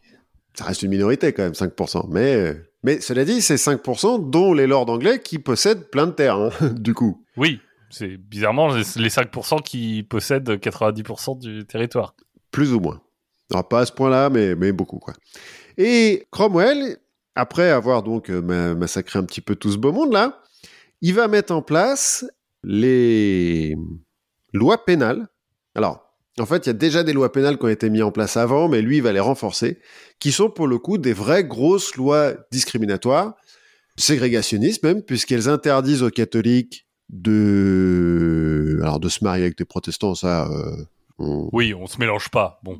oui, voilà, mais ils ont plus le droit de travailler dans la fonction publique, euh, ils ont plus le droit d'être dans l'armée, ils ont plus le droit de posséder des armes. Enfin, il y a plein de trucs qu'ils ont plus le droit de faire, quoi, en gros. Du coup, j'ai l'impression que ils sont, les Anglais ils sont pas trop en train de lutter contre les séparatismes. Bah, on pourrait peut-être dire qu'ils sont en train de le créer, là, le, le- le Ouais. séparatisme, parce que vraiment, ils leur en foutent plein la gueule euh, aux Irlandais, qui, du coup, euh, bah, se raccrochent encore plus au catholicisme et euh, à la culture un peu celte en disant non, non, euh, c'est à nous. Mais sauf que ça marche pas. hein. En 1661, dans le Parlement irlandais, t'as un seul catholique. D'accord. Alors, C'est représentatif à peu près. Ouais, c'est à peu près ça. Donc, euh, bon, ça, ça se passe pas hyper bien. Mais Après, tu vois, si euh, le Parlement c'est un truc un peu démocratique, genre suffrage censitaire, ou euh, genre il faut avoir des terres pour pouvoir voter, c'est peut-être représentatif des gens qui ont, qui ont des terres hein, à la fin. Alors là, je sais pas à quel point les démocratiques, j'aurais tendance à dire que c'est encore euh, les lords, hein, quand même, euh, les nobles. Parce que ça va venir un peu plus tard, euh, le, le Parlement euh, élu, même en Angleterre. Ouais. En 1685, les Irlandais ils ont un petit peu d'espoir, parce que Jacques II, le nouveau roi d'Angleterre, est catholique. Ah. Donc ils se disent, ah bah super, euh, ça va s'améliorer un petit peu. quoi. Effectivement, Jacques II, il va abolir quelques-unes des lois pénales. Pas toutes, hein, parce qu'il faut pas déconner non plus. Mais... Oui. Et puis bon, c'est, je sens que c'est une euh, embellie de longue durée. Bah, C'est-à-dire qu'en 1688, donc trois ans plus tard, deuxième Et- révolution. C'est nos amis d'Orange. C'est ça. C'est que Jacques II, il se barre vers la France. Et puis, euh, il va prendre des soldats pour retourner en Irlande en se disant, euh, depuis l'Irlande, je vais faire ma révolution nationale, ça va être chambé. Mais euh, les protestants, enfin le, le gouvernement à Londres. Oui. il va appeler Guillaume d'Orange, le prince électeur des Pays-Bas, qui est marié Oui. euh, avec la sœur ou la fille de Jacques, je sais plus, pas très important, qui de fait va se retrouver roi d'Angleterre et qui, euh, un petit peu comme Cromwell, le prend pas très bien qu'on utilise l'Irlande euh, pour faire des rébellions, donc va débarquer en Irlande. On lui massacre pas trop de gens. Par contre, euh, pas trop. Par contre, bon, c'est une guerre, hein, euh, voilà, il est mort, quoi. Par contre, les lois pénales, il va les remettre en place et il va les renforcer, parce qu'il faut pas déconner non plus. Et c'est euh, Guillaume d'Orange, puisque c'est la deuxième révolution, la glorieuse révolution, hein, selon la mythologie anglaise, La révolution orange. qui euh, va installer un- une démocratie en Angleterre, enfin une monarchie parlementaire où Oui. tu as des... L'habeas corpus et tout ça. euh, Ouais, Euh, non, l'habeas corpus, c'est la première. Mais là, c'est le moment où il y a le, le Parlement, c'est devient euh, bicamériste, donc tu as la Chambre des Ouais. Lords et puis la Chambre des... Je sais plus comment il s'appelle, euh, des MP, quoi. Ouais. Le Parlement. Ouais, le Parlement. Donc, bah là, on va pas demander non plus aux Irlandais catholiques de voter, hein, trop, parce que, Bon. Non, c'est la démocratie, mais bon. mais pas pour tout le monde. Hein. On est quand même encore au, qu'au XVIIIe siècle. Parce que si on doit faire ça, après on doit donner le droit de vote aux Indiens et le droit Ouais. de vote euh, Faut pas déconner. Hein. à la moitié du monde. Faut pas déconner. D'ailleurs, le Parlement, en 1719, il va voter une loi qui dit que l'Irlande est dépendante de l'Angleterre. Comme ça, euh, voilà, Voilà. c'est même plus un État vassal. Maintenant, c'est C'est un bout de l'Angleterre. Bon, puis à la fin du 18e, comme euh, il y a une révolution en Amérique, euh, il y a une révolution en France, euh, c'est les Lumières et tout, euh, les Irlandais, ils se disent, attends, nous aussi, on peut être éclairés. euh, Napoléon, l'éveil de l'État-nation, euh, tout ouais, ça. un petit... Non, non, non, non, on n'est pas encore à Napoléon, là, on est vraiment fin 18e, Ah, on est au moment des révolutions. Les Irlandais, euh, ils se disent, ouais, euh, on peut faire ça nous aussi. Et puis, pour une fois, c'est un peu les deux, les, à la fois des protestants et des catholiques, qui vont créer euh, la Société des Irlandais Unis, qui est une, vite une société secrète parce qu'elle est vite interdite hein, quand même, pour essayer bah, de faire une révolution aussi, euh, de, de créer une république euh, en Irlande. C'est les débuts de, de la pensée républicaine en Irlande. En opposition, les euh, Irlandais protestants, enfin les descendants des colons euh, de, de l'époque du Grand Remplacement, là, vont créer l'ordre orange, en référence, en référence à Guillaume, qui est aussi une société secrète, euh, un peu euh, façon euh, franc-maçon. Qui... Mais moins secrète. mais moins secrète que les. Bah, en même temps, les francs-maçons en Angleterre sont pas, pas vraiment Oui, secrets. hein. À l'époque, tout le monde le sait, quoi. Non, mais ils ont des, des loges et tout, ils ont un grand maître, ils ont des, des Ah, poignées de main spéciales et tout. D'accord, il, s- il se donne un peu un, un air ésotérique, Oui, voilà. Plus ou moins, hein, mais bon. un grand dragon, euh, une goule maléfique. et- Bon, ils ont juste un grand maître. Mais bon, commence à y avoir euh, un peu opposition entre les sociétés secrètes. Cela dit, euh, les Irlandais Unis, la Société des Irlandais Unis, va réussir à faire passer une constitution en 1782, enfin faire accepter une constitution par le Parlement irlandais, qui est censée donner plus d'indépendance au Parlement irlandais. Bon, ça commence à se friter un petit peu entre l'ordre orange et les, Irlandais Unis. L'ordre orange va même en 1798 euh, se soulever. Enfin, ils vont prendre des armes et tout, et puis euh, allez, on va faire la guerre. Bon, les autres aussi, hein, les, les, les Irlandais unis, euh, ils ont fait venir des Français parce que du coup les Français ils sont libérés. Puis ils sont en guerre Oui. contre l'Angleterre, donc s'ils peuvent faire chier les Anglais, bah, ils font chier les Anglais. Donc il y a des Ouais, soldats même ça, français qui ça, même avant la Révolution. Hein. Oui, oui, mais toujours quoi. Oui. C'est un peu une tradition. Donc les Français, ok. Donc euh, bon, soulèvement, 30 000 morts, Petit soulèvement. petit soulèvement, et réaction de la couronne d'Angleterre en 1800, l'acte d'union qui va créer en fait le Royaume-Uni. Et qui va donner plus de liberté, plus de démocratie et une émancipation des peuples dans la joie et l'allégresse. Ouais, ouais, plus ou moins. Alors ça va créer le drapeau, hein, l'Union Jack, Oui. mais ça va quand même dissoudre le Parlement irlandais.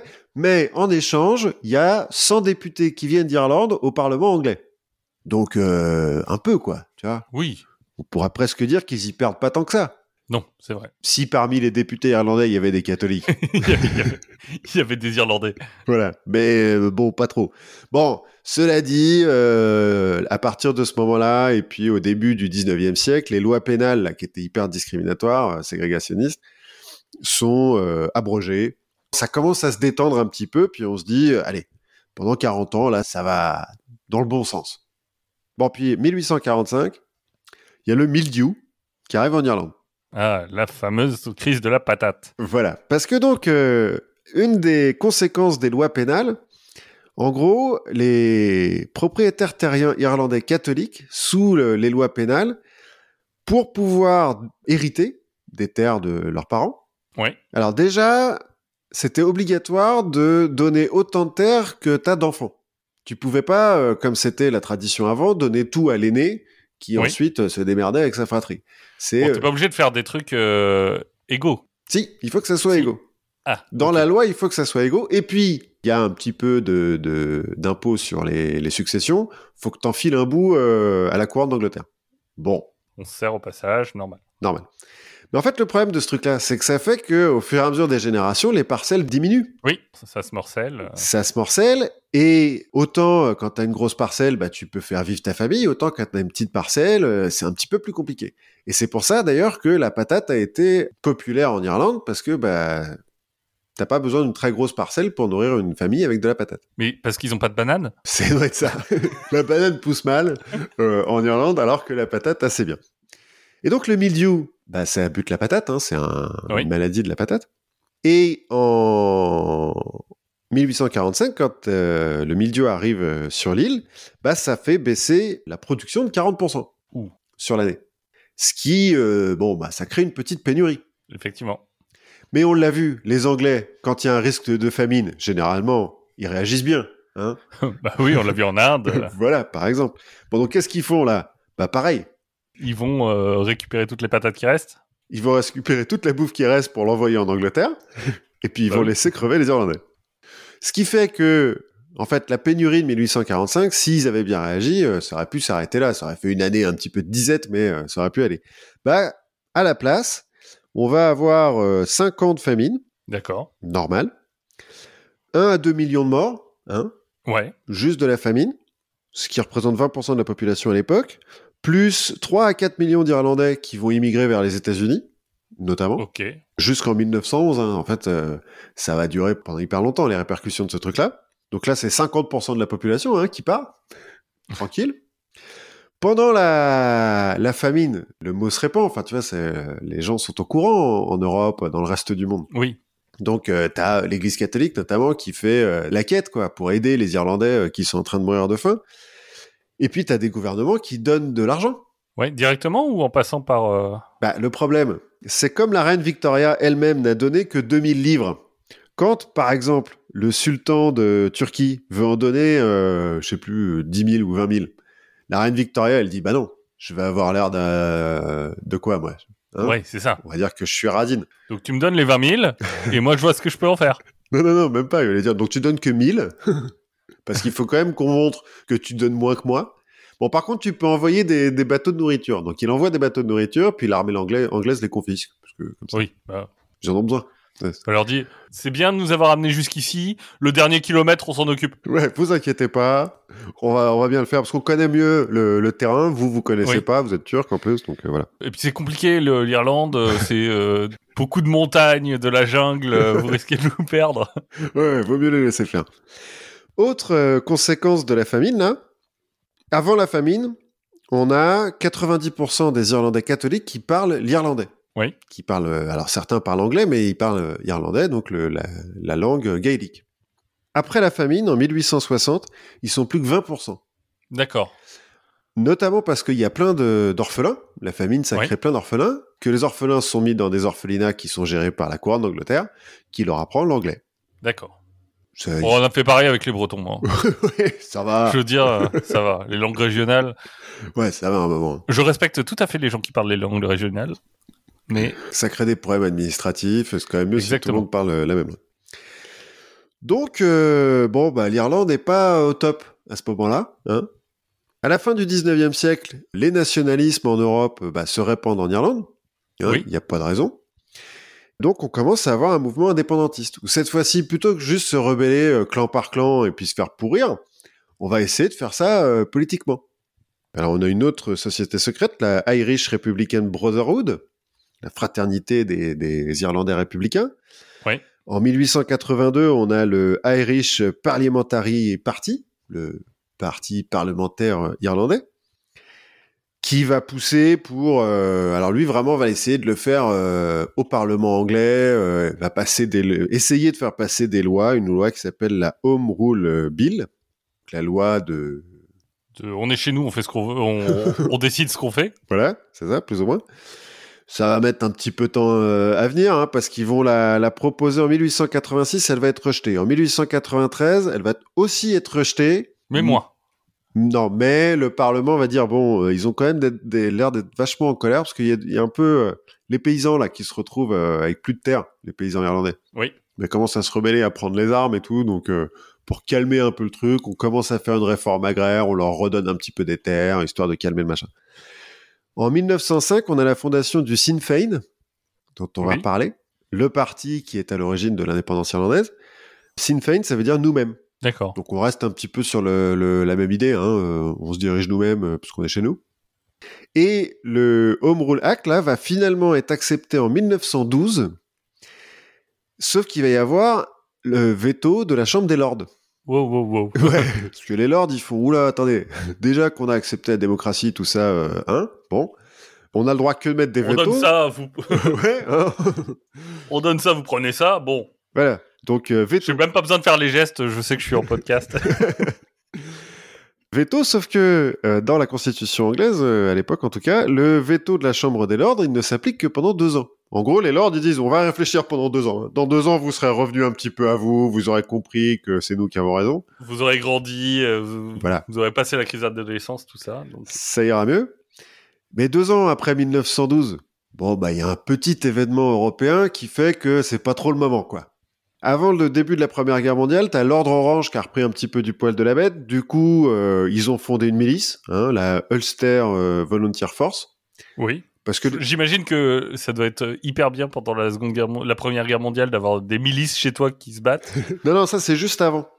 Juste Ouais. avant, c'est euh, genre fin 1913, début 1914. Parce qu'en gros, euh, je l'ai pas dit, mais les, les colons euh, anglais, ils sont quand même vachement concentrés dans le nord-est, donc dans Oui. l'Ulster, ce qui va devenir l'Ir- l'Irlande du Nord, notamment parce que c'est la région la plus riche et la plus développée. hein. Oui. Et en face de l'ordre orange, bah, t'en as d'autres qui vont, les, les républicains, les patriotes euh, irlandais, qui vont aussi créer une milice. Donc, euh, au moment où la guerre se déclenche, les mecs qui sont armés, ils sont chauds, quoi. L'armée anglaise dit, bah, vous voulez pas aller vous battre contre les Allemands, plutôt, Tant qu'à faire. tant qu'à faire. On on a qu'à faire un truc. Vous allez vous battre contre les Allemands et on regarde celui qui est capable d'en tuer le plus. ouais, c'est ça, plus ou moins.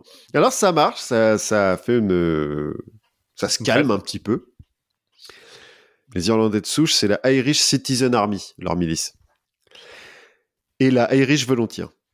Donc ça, ça se calme un petit peu jusqu'en 1916, à Pâques, où euh, les Irish Volunteer et la Irish Citizen Army se disent, euh, bon, puisque les, le- la couronne, là, ils sont occupés euh, à aller taper contre les Allemands, bah... Si on se révoltait. quoi. si on se révoltait. Donc ils se soulèvent à Dublin, c'est que à Dublin. Oui. Ils proclament la République irlandaise, comme ça, Ouais. sans demander leur avis à personne. Bon, ça va durer une semaine, hein, parce qu'après, euh, les Anglais, bon, bah, ils ont des bateaux, donc euh, ils vont bombarder Dublin. C'est eux qui vont faire le plus de morts, hein, quand même, en bombardant, parce que, bon, c'est une ville, hein, quand même, Dublin. Bon, 450 morts, ça va. Oui. Et 2600 blessés. Et c'est encore eux qui ont un monument à Dublin et je sais plus, euh, ils sont à un petit nombre euh, de martyrs de la République. Je sais plus si c'est ce moment-là ou pas. Ah Oui, oui, Euh, oui, oui, si, si, sûrement, parce que en dehors des 450 morts et des 2600 blessés, là, euh, le gouvernement anglais réagit un petit peu, euh, il est un peu vexé, hein, quand même. Oui, et il va, faire des exécutions un peu. euh, Voilà, c'est ça. Il va en exécuter 16, je crois. Pas tant Ouais, que ça, crois que- finalement. Bah justement, quand t'arrives à 16, tu commences à pouvoir mettre des noms, euh, des Ouais. histoires. Quand c'est 2 millions, Oui. il en exécute 16 et il en arrête 3000, hein, quand même. C'est Staline, quoi. C'est la mort d'un homme est une tragédie, euh, la mort d'un million est une statistique. Ouais, c'est ça. Bah là, ils l'ont fait en mode tragédie. Ils vont mal le prendre, hein, les Irlandais. Parce que euh, pendant une semaine, ils se sont dit ah ouais mais d'accord, on peut avoir une république en fait. Euh, et ça va faire des martyrs. Les 16, c'est des martyrs et Oui. tout. euh. Bon, on va attendre la fin de la guerre quand même parce que voilà, hein, les bateaux de guerre ils sont là et tout. c'est un peu compliqué, mais ça leur donne des idées. Le Sinn Féin notamment, à la fin de la guerre en, en 1918, il s'est un peu emparé de l'idée de république irlandaise et tout. Parce qu'avant c'était, euh, ils savaient pas trop. Hein, ils étaient nationalistes, mais pas forcément républicains. Là, ils sont emparés de l'idée de république. Et aux élections de 1918, ils remportent 73 sièges sur les 105 sièges destinés à l'Irlande au Parlement de Westminster. Ouais, donc là, on a un vrai changement de paradigme. On a un vrai changement de pratique. Bon, il semblerait qu'il y a certains de ces sièges qui aient euh, où ils ont un petit peu fait des menaces sur l'autre candidat, où ils ont un peu bourré les urnes et tout. Euh. C'est aussi une- un rapport de force. Ouais, en 1918. Mais bon, ils ont- il y a quand même une grosse partie de la population qui les soutient. Donc ils sont censés aller au Parlement de Westminster, c'est 73 là, mais ils refusent. Et ils créent un Parlement irlandais à Dublin le 21 janvier 1919 et ils proclament l'indépendance de l'Irlande. 73 sièges là sur 105, c'est surtout dans le sud. Enfin, c'est surtout pas en Ulster parce que Oui. sur les euh, la trentaine de sièges euh, qui sont pas du Sinn Féin, t'en as 23 qui viennent d'Ulster et qui eux sont tous de l'ordre orange. D'accord. C'est tous des protestants en mode euh, non non non non, loyalistes à fond et tout. euh. L'ordre orange, donc on les appelle les orangistes maintenant. C'est un peu des vénères. Hein. Ils sont ils sont Oui. ils sont pas trop là pour négocier, quoi. Et donc, proclamation de l'indépendance de l'Irlande. Le même jour, la- les Irish Volunteers et la Irish Citizen Army, qui s'est du coup renommée en Irish Republican Army, puisque Oui. maintenant c'est une république, Tiens, ça fait quoi comme, euh, comme initial, ça? IRA? ouais, on va en reparler beaucoup de l'IRA à partir de maintenant. Donc, euh, ils font de l'IRA, hein, de fait, et ils vont abattre deux officiers de la Royal Irish Constabulary. J'ai trouvé ça joli. D'accord. C'est la police, hein. Oui, le constable, c'est euh, le planton. euh, Ouais, En c'est anglais, quoi. Ouais, ouais, c'est ça. Donc c'est la police royale. Ils en abattent deux euh, un petit peu au hasard. Puis ils disent, allez, c'est le début de la guerre. C'est effectivement le début de la guerre d'indépendance irlandaise. En fait, c'est une guerre de guérilla. hein. Il n'y a jamais de tranchées Oui. et, de, et de grosses bastons. hein. C'est euh, l'IRA, donc, contre la RIC, la Royal Irish Constabulary. Après, il y a l'armée britannique qui vient, mais ça reste de la, de la guérilla. euh, et notamment à cause de l'insurrection de Pâques 1916, là, qu'on a appelé les Pâques sanglantes, en fait, la Mhm. population, elle est hyper anti-anglaise. Bon, ça, et puis euh, mille ans de... Ouais, et puis mille ans, mille ans dont vous marche sur la gueule. voilà, peut-être. hein. Ouais, mais en échange, regardez, on a le Titanic. Ouais, c'est ça, on vous a construit des trains. Attendez, les gars. Quand on même. a construit. Ouais, c'est ça. Alors, la police, euh, ils ont plus de bouffe, plus personne euh, leur, leur vend. euh, Quand ils vont dans un magasin, les mecs, ils se font cracher dessus et tout. Euh, L'armée, c'est un petit peu pareil. Ils ont du mal à se réapprovisionner. euh, Tout le monde leur gueule dessus. euh. Et puis, le Sinn Féin, en, collaboration avec l'IRA, en fait, plutôt que d'attaquer bêtement, de poser des bombes et, de tuer des types, ils vont attaquer les intérêts britanniques. Donc, euh, ils vont bloquer les tribunaux, euh, ils vont bloquer les ports, euh, les banques, etc. Il faut dire que l'IRA, elle est financée depuis les, les États-Unis, qui a Oui. euh, 3 millions de dollars, je crois, qui sont envoyés pendant le, les, les deux ans que vont durer cette guerre, parce que c'est assez rapide, en fait. En 1921, euh, après 1400 morts, les Anglais, ils ont compris que l'Irlande sera ingouvernable, et donc, euh, trêve, demandée par le gouvernement britannique, et le 6 décembre 1921, traité de Londres et création de l'Irish Free State, donc euh, l'État libre d'Irlande, qui est un dominion de l'Empire britannique. C'est-à-dire que ça appartient encore au Commonwealth. La reine d'Angleterre est toujours, enfin le roi en l'occurrence à l'époque, est toujours euh, le roi d'Irlande, mais il a plus de pouvoir de toute façon, même en Angleterre. Oui. Mais euh, ils font ce qu'ils veulent, euh, à part ça, ils font ce qu'ils veulent. Donc c'est le Canada, quoi. Ouais, c'est ça. C'est un peu comme le Canada ou l'Australie ou des trucs comme ça. Et ils feront une constitution en 1922. Sauf qu'entre-temps, le Parlement anglais, quand il a senti que ça, que ça devenait compliqué, il a ressorti la Home Rule Bill, là, Oui. et il a dit euh, Bah attendez, si on vous fait une Home Rule Bill, vous arrêtez la guerre euh, Non. Bah, non. Vraiment, on leur donne ça? Ils prennent ça? Ouais, clairement. Mais dans la Home Rule Bill de 1920, ils ont séparé l'Ulster du reste de l'Irlande. En faisant euh, donc deux parlements. Un parlement pour l'Irlande du Sud et un parlement pour l'Irlande du Nord. Et en 1921, quand euh, l'Irlande du Sud donc devient indépendante, l'Ulster, elle dit non, non, non, non, non, non. Nous, on va rester dans le Royaume-Uni parce qu'on aime vachement ça. Et puis qu'on est dirigé par des protestants euh, loyalistes de toute façon. Donc euh, voilà. 550 morts plus tard, donc l'État libre d'Irlande va accepter en 1922 que, ok, vous pouvez garder l'Ulster, enfin, l'Ulster, vous pouvez être indépendant. Parce qu'à ce moment-là, l'Ulster, grâce au Home Rule Bill, là, Oui. Ils ont aussi une indépendance euh, qui ressemble à celle de- du reste de l'Irlande, c'est ça? Alors pas tout à fait, ils ont un parlement, c'est un peu comme maintenant euh, l'Écosse, tu vois, c'est-à-dire qu'ils ont un parlement, ils ont un premier ministre, mais ils font quand même toujours plus ou moins partie du Royaume-Uni. Mais euh, ils ont de nouveau un parlement, quoi. Oui. Où, bien sûr, il y a presque que des protestants, hein, parce que, bon, pas, pas déconner non plus, quoi. Donc ça, c'est 1922. On pourrait se dire que les Irlandais sont contents, ils ont un peu gagné, quoi. Mais l'IRA, ça l'a fait chier que l'île, elle soit pas unie. Donc, euh, scission dans l'IRA. On a la New Irish Republican Army, la nouvelle euh, IRA, qui refuse le traité. C'est les républicains purs et durs et tout. On veut une république parce que c'est pas une république, hein, la Irish Free, State. Et l'armée nationale irlandaise, qui, elle, a accepté le, traité, l'État libre et tout. Euh, ok, c'est l'armée officielle de l'Irlande. Bon, bah, guerre civile. Parce que bon, il y a plus d'anglais sur qui taper. Il faut bien qu'on continue à se taper un petit peu, quoi. En mai 1923, 4000 morts plus tard. Trois fois plus que, la guerre des Anglais. Ouais, ouais, ouais. C'est la guerre qui fera le plus de morts euh, à ce moment-là. L'IRA finit par déposer les armes, notamment parce que euh, l'armée nationale irlandaise, bah, en fait, ils ont des canons. Maintenant. Puisque c'est une armée officielle, quoi, tu vois, c'est plus de la guerre. Et pendant cette, euh, cette guerre civile, bah, l'Ulster va en profiter pour se barricader un petit peu, tu vois, pendant que les autres ils se tapent dessus. Euh, voilà. Bref. 1932, les républicains qui ont accepté, hein, donc ils ont déposé les armes, l'IRA c'est les républicains, vont revenir dans le jeu euh, politique. En 1932, ils gagnent les élections. Et en 1937, ils font voter une constitution. Et l'État libre disparaît pour donner la République d'Irlande, l'EIRE, E-I-R-E, je sais pas comment ça se prononce. Hey, là. Voilà. le pays qu'on connaît maintenant, avec son drapeau euh, tricolore et tout, euh, qui sera officiellement reconnu par l'Angleterre qu'en 1948. Hein, mais oui. Voilà. C'est le administratif. C'est le, oui, voilà, c'est le temps que ça remonte. Et puis bon, en 1937, euh, on sentait bien qu'il allait y avoir une petite guerre qui, se profilait. voilà, peut-être pour ça, on va dire ça.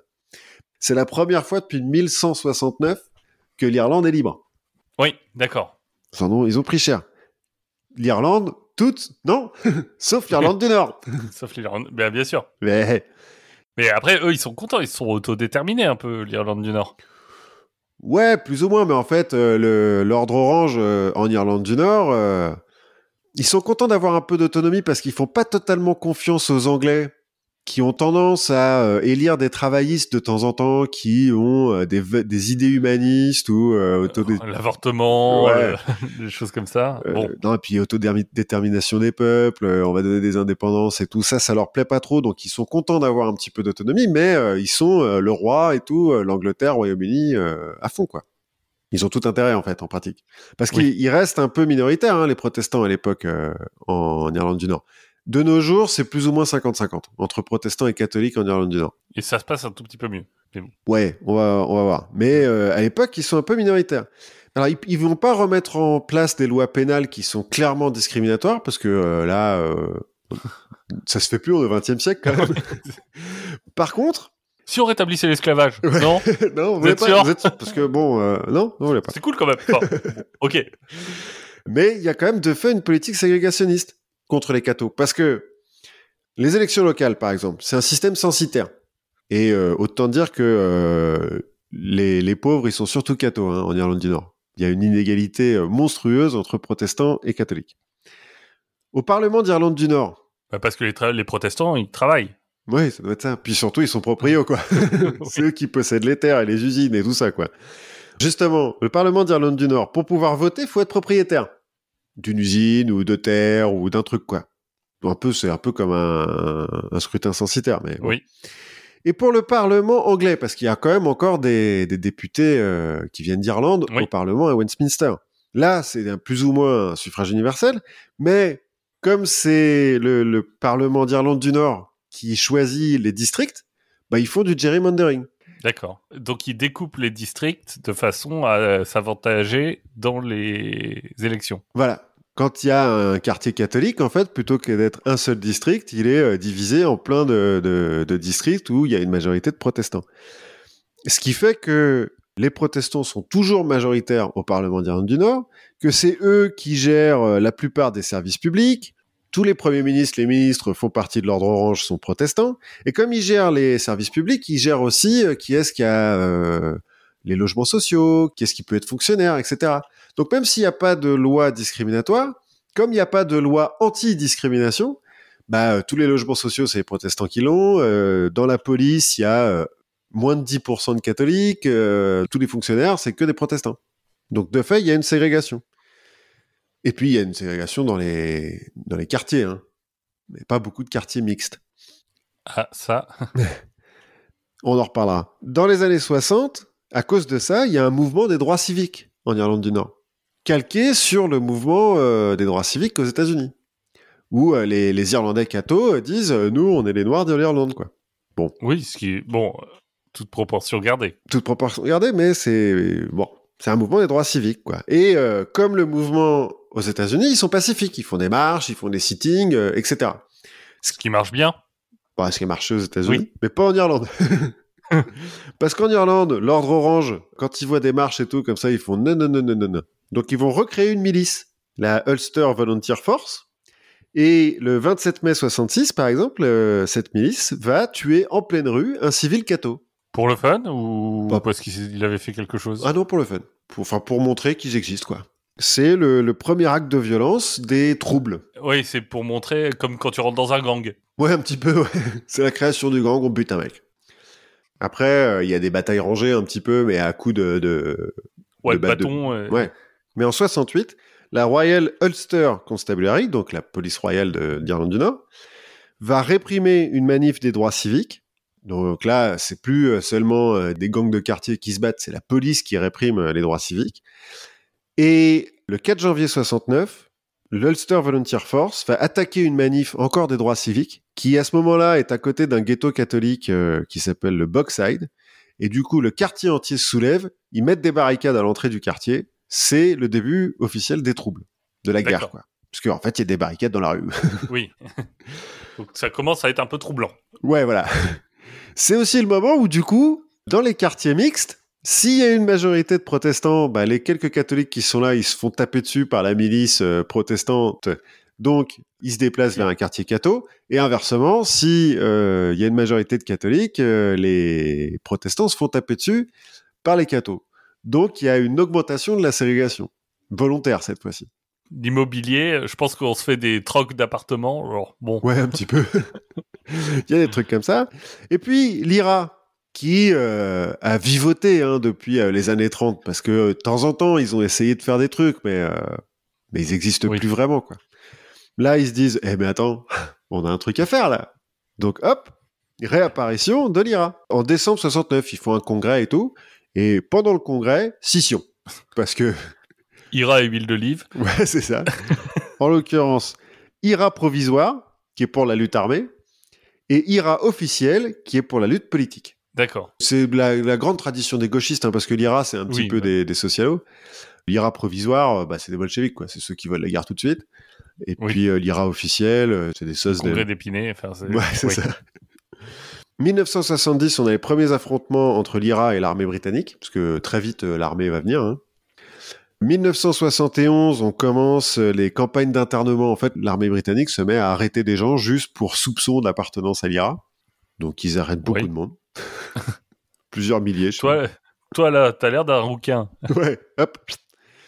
Au machin, là. Ouais. Allez. Bon, je vais pas détailler parce qu'en fait, il y a, euh, je dirai après, mais il y a des dizaines de milliers d'attentats. Euh, il y a des, des, trucs qui se passent tout le temps. On va prendre les gros faits. Le 30 janvier 1972, c'est le Bloody Sunday. L'armée britannique qui tire sur une manif protestante près du Boxside, donc euh, le premier quartier là, qui s'était rebellé. 14 morts. D'accord. Et une chanson de YouTube. Ah bon? Moi, je pense que c'est ce qui est pire, mais je déteste YouTube. mais bon. 21 juillet 72, le Bloody Friday. 22 attentats à la bombe de l'IRA le même jour. 9 morts. Il y a un moment où ils vont devoir être inventifs dans les noms parce que. c'est beaucoup bloody hein, quand même. parce que c'est beaucoup bloody, mais il y a un moment où t'arrêtes d'avoir des jours de la semaine. ouais, parce que quand t'es au Bloody Friday 6, bon, ça a moins de gueule. Quoi. Mais en fait, ce qui est un peu con, c'est que l'IRA, quand ils font des attentats à la bombe, ils préviennent avant. Ils disent, on a posé une bombe dans ce machin-là, vous avez une heure pour partir. Et euh, pendant le Bloody Friday, en fait, la, la police nord-irlandaise et les milices nord-irlandaises décident de refuser d'écouter l'IRA. D'accord. Donc ils évacuent pas les, les bâtiments. C'est pour ça qu'il y a 9 morts. Réaction août 72, 21 000 soldats britanniques arrivent sur l'île et imposent la loi martiale à Belfast. Hop, confinement. Ouais, un petit peu. Couvre-feu et tout. Puis là, ils commencent à construire des murs entre les quartiers, euh, ouais. euh, entre quartiers catholiques et quartiers protestants. Il y a des checkpoints partout et tout. Enfin, genre, c'est vénère, quoi.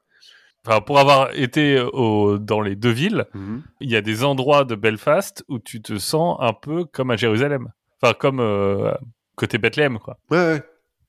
Où t'as des murs, tu sens vraiment le poids de la ségrégation. Et encore, maintenant, il n'y a plus trop de checkpoints. euh, Enfin, il n'y a Non, plus de checkpoints militaires.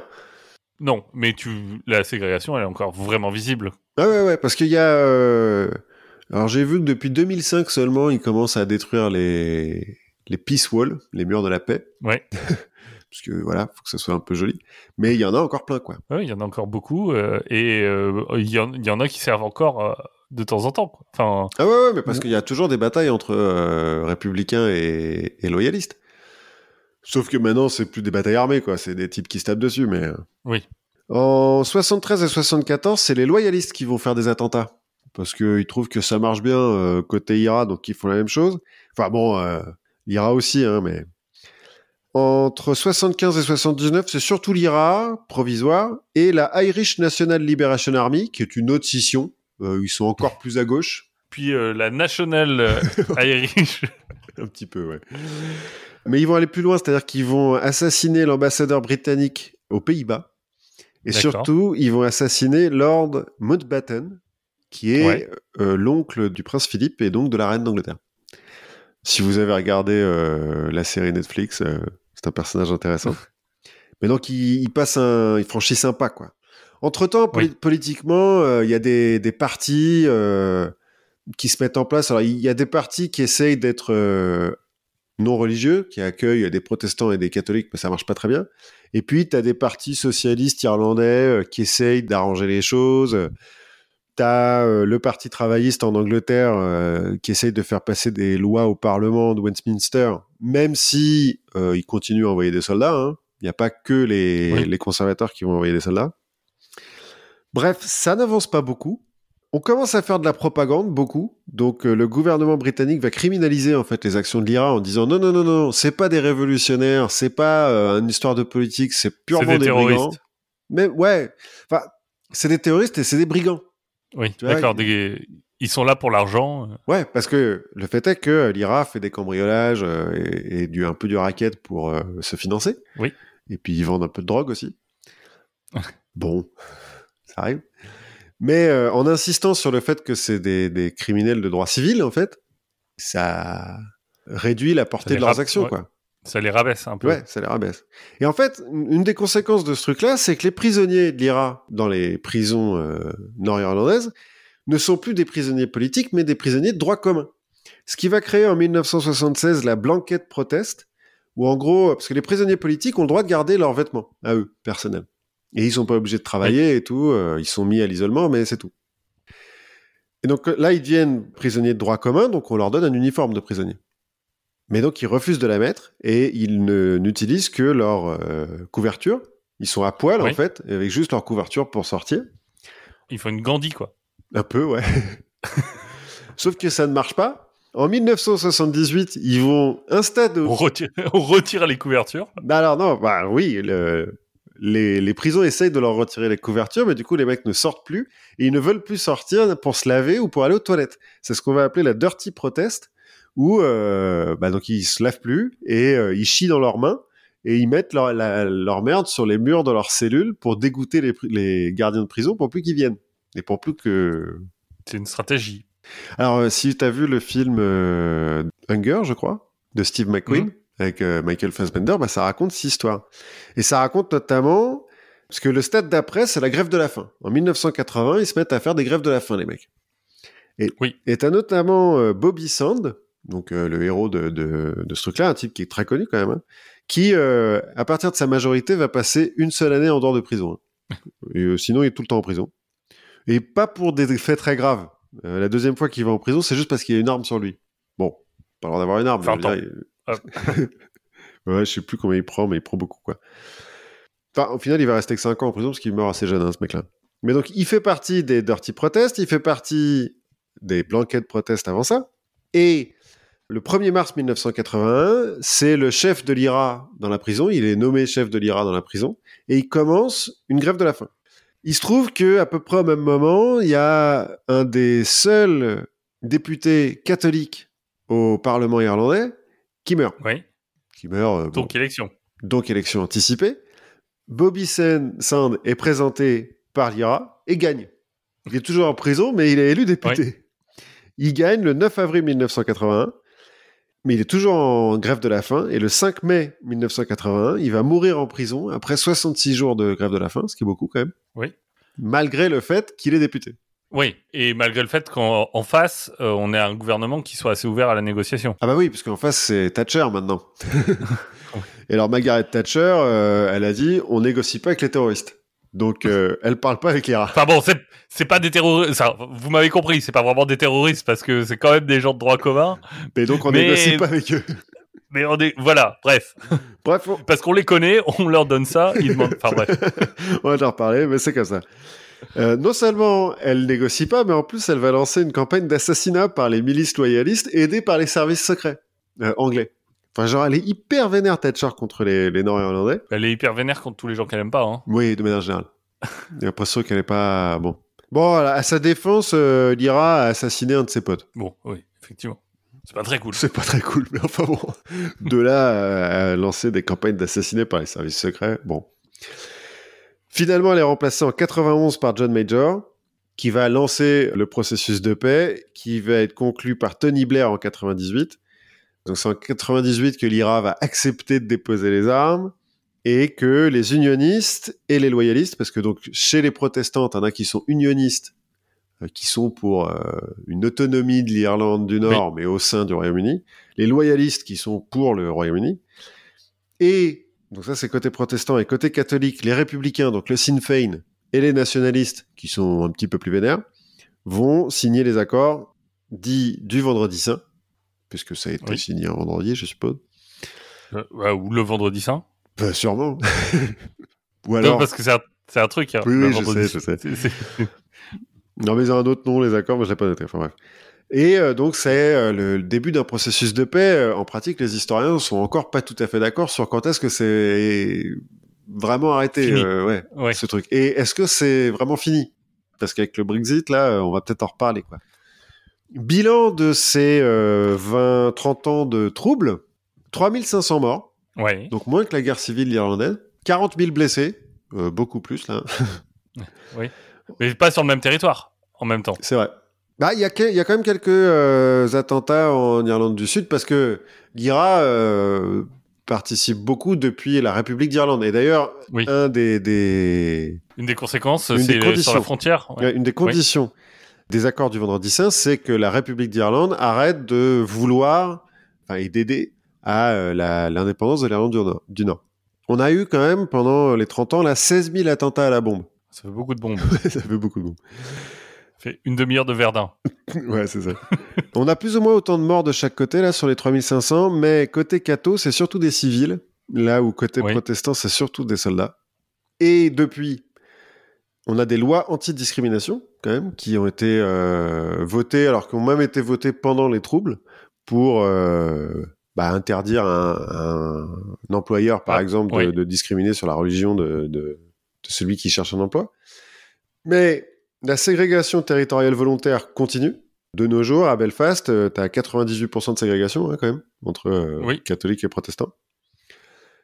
Et les inégalités économiques sont toujours en grande défaveur des catholiques. Ça m'étonne pas. Bah oui, parce que malgré les... Ça, les- ça se répare pas comme ça. bah oui, ça Ah, se répare pas aussi vite. Les protestants sont toujours propriétaires de la majorité des terres, de la majorité des usines, donc euh, voilà.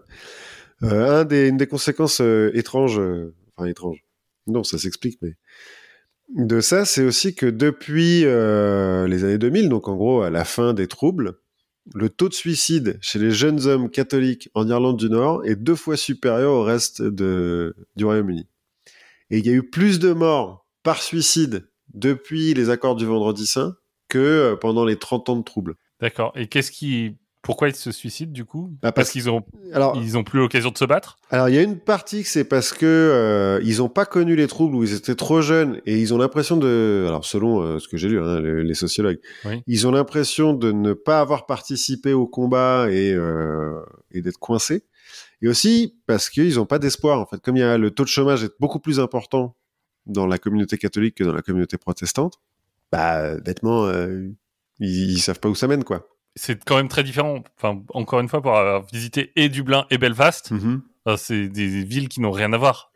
Le Belfast, c'est très industriel. C'est, euh, enfin, je pense que économiquement, c'est très différent en termes de tourisme. euh, C'est pas, enfin, Ouais, et puis- les emplois sont aussi différents, quoi. Et je pense que les emplois industriels, en ce moment, c'est pas ce qu'il y a de mieux. Non, clairement. Et puis, euh, la République d'Irlande, depuis euh, son intégration à l'Union européenne, c'est un taux de croissance de 8%. C'est aussi un, un paradis fiscal, mais euh, Oui. ça n'a rien à voir.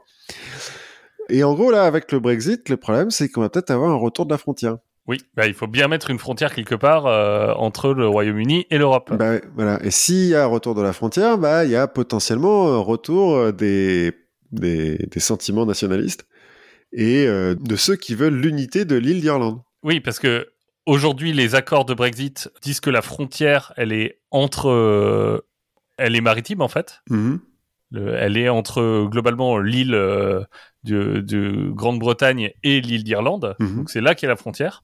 Ce qui veut dire que en fait, l'Ulster est un peu soumis aux conditions du marché et tout ça de, de le- l'Europe, et que bah, il se retrouve séparé du Royaume-Uni, du reste du Royaume-Uni par une frontière, ce qui historiquement plaît pas trop aux, aux unionistes voilà, c'est ça. et que du coup la majorité euh, alors je crois que c'est moins le cas depuis les dernières élections mais pendant toute la négo du Brexit la majorité de Theresa May en fait elle avait la majorité que parce qu'elle était alliée à un parti unioniste nord-irlandais Ouais, ouais, ouais, qui sont toujours hyper euh, actifs. Hein. Les, les, les unionistes euh, nord-irlandais, les protestants, l'ordre orange existe toujours, même si euh, Oui. un petit peu moins de pouvoir qu'à l'époque, mais ils sont toujours hyper actifs parce qu'ils ont peur d'être laissés en race campagne, en fait. oui c'est ça mais bon, j'ai trouvé ça un peu triste, euh, l'histoire de l'Irlande, là. Quand même beaucoup de morts dans tout ça. oui Et puis, euh, oui mais ils en ont fait une belle chanson faut voir. Mais euh, c'est marrant parce que c'est- tout près, tu sais, on dit euh, l'Europe est en paix et tout, bah pas tant Ouais. que ça, hein, il y a quand même une guerre pendant 30 ans euh, tout près de nous. Et euh, c'est très révélateur de la façon dont... euh, En fait, il y a un moment donné, quand je disais le truc sur les lois pénales, là, Ouais. t'as l'impression de relire le code de l'indigénat ou, ou les, les trucs comme ça. oui et c'est aussi pour ça que eux se considéraient un peu euh, dans le mouvement des droits civiques et tout ça euh, c'est un peuple colonisé quoi Ouais, ouais. Enfin, c'est une colonie euh, l'Irlande Ouais. Parce que l'Angleterre n'est pas un pays celtique aussi. C'est aussi Ah, pour ça qu'ils s'entendent pas. Quoi. ouais. n'est plus un pays celtique. Ouais, mais depuis longtemps en fait. Euh, en gros, euh, les nations celtiques, c'est la Bretagne, l'Irlande, le Pays de Galles et l'Écosse. Mais euh, l'Angleterre, bah, à cause des Angles et des Saxons euh, Et des Romains et des. Romains, c'est un pays euh, latin germanique, quoi. Et c'est pour ça que nous, on les aime pas et qu'on préfère les Écossais. Tout à fait. Eh ben, encore une fois, allez en Irlande, c'est très beau. Et si vous avez l'occasion, allez à Belfast aussi, parce que bon après, il faut aimer les villes industrielles un peu, euh, un peu sur le déclin, euh, avec, mais c'est c'est très beau, euh, voilà. Et puis il y a plein de murs, donc il doit y avoir plein de graffitis. Et il y en a un de moi, Ah ouais? Oui, qui dit euh, faites de la Guinness, pas des murs. Bien ouais. Voilà. Et ben du coup, euh, moi je voulais terminer juste en rendant un petit hommage rapide parce que on, on a déjà beaucoup parlé.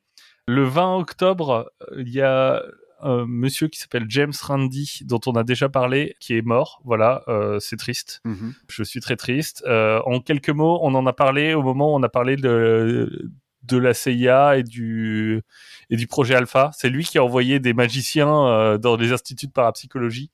C'est aussi lui qui a cassé la carrière de Uri Geller euh, qui tordait des cuillères Mhm. avec euh, avec sa pensée. Et c'est aussi lui qui a créé le Paranormal Prize, Mhm. Donc le prix paranormal qui a commencé par 10 000 dollars, puis 100 000, puis un million de dollars. En gros, c'est un million de dollars si tu arrives à montrer, à prouver une capacité paranormale. Alors, euh, si tu arrives à prouver que tu as une capacité paranormale? Oui. Mais pas, mais pas euh, genre si tu filmes un fantôme. euh, Non. D'accord. Bah, en fait, il faut que tu sois capable de le prouver par l'expérience. Ouais, d'accord. Ouais, donc il vaut mieux que tu puisses le refaire euh, toi-même, quoi. Voilà, qu'il a été créé en 64, je, je crois. Il s'est arrêté en 2015 Mhm. parce que les gens ont dit bon, en fait, on, on a cet argent que personne n'est capable de gagner. on peut peut-être l'utiliser pour faire des trucs plus intéressants. Certes. parce qu'ils ont testé beaucoup de gens. Euh, ils ont notamment les tests un peu connus, c'est les tests avec des sourciers. Ah ouais, et ça n'a jamais marché? Ça n'a jamais marché. En gros, euh, l'idée c'est tu les mets sur une estrade avec des avec euh, quatre ou cinq tuyaux qui passent sous l'estrade. Mhm. Tu fais passer l'eau dans un tuyau et tu dis bon bah maintenant euh, lequel Ouais. Et enfin ça jamais jamais les gens ont été meilleurs que les statistiques. Enfin ou en tout cas significativement me- meilleurs. Mhm. C'est la personne qui a lancé euh, le scepticisme scientifique. Mhm. C'est l'hé- l'héritier de Houdini en fait. Mhm. parce qu'il était aussi magicien. Sa formation, c'est euh, qu'il est magicien, mentaliste.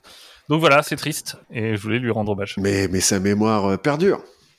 Exactement, grâce à la James Randi Educational Foundation, et, et à toute la communauté qu'il a créée derrière. Eh ben, euh, Voilà, on a fait un peu plus court. c'est un, Bon. un peu bizarre. Ouais, on a essayé de faire un peu plus court, en fait, peut-être pas. voilà. Mais on était très content de pouvoir continuer à enregistrer, on est très content de pouvoir vous parler. D'ici là, bah, continuez à écouter des podcasts. Ouais, après, on a, on, on a essayé de faire plus court. C'est surtout qu'on pensait pas que ça viendrait aussi vite, le confinement. On, on Oui. comptait se voir en vrai aujourd'hui et faire Exactement. un épisode normal. Exactement, puisqu'on est confiné depuis deux jours. Voilà. un jour et demi. Continuez à écouter des podcasts. Il y a plein de podcasts hyper cool sur le label Podcut. Mhm. Si vous les aimez, n'hésitez pas à nous aider euh, grâce au Patreon. Restez curieux. euh, Il y a plein de moyens de se cultiver, même quand on est chez soi. Ouais. À la prochaine fois. À la prochaine fois.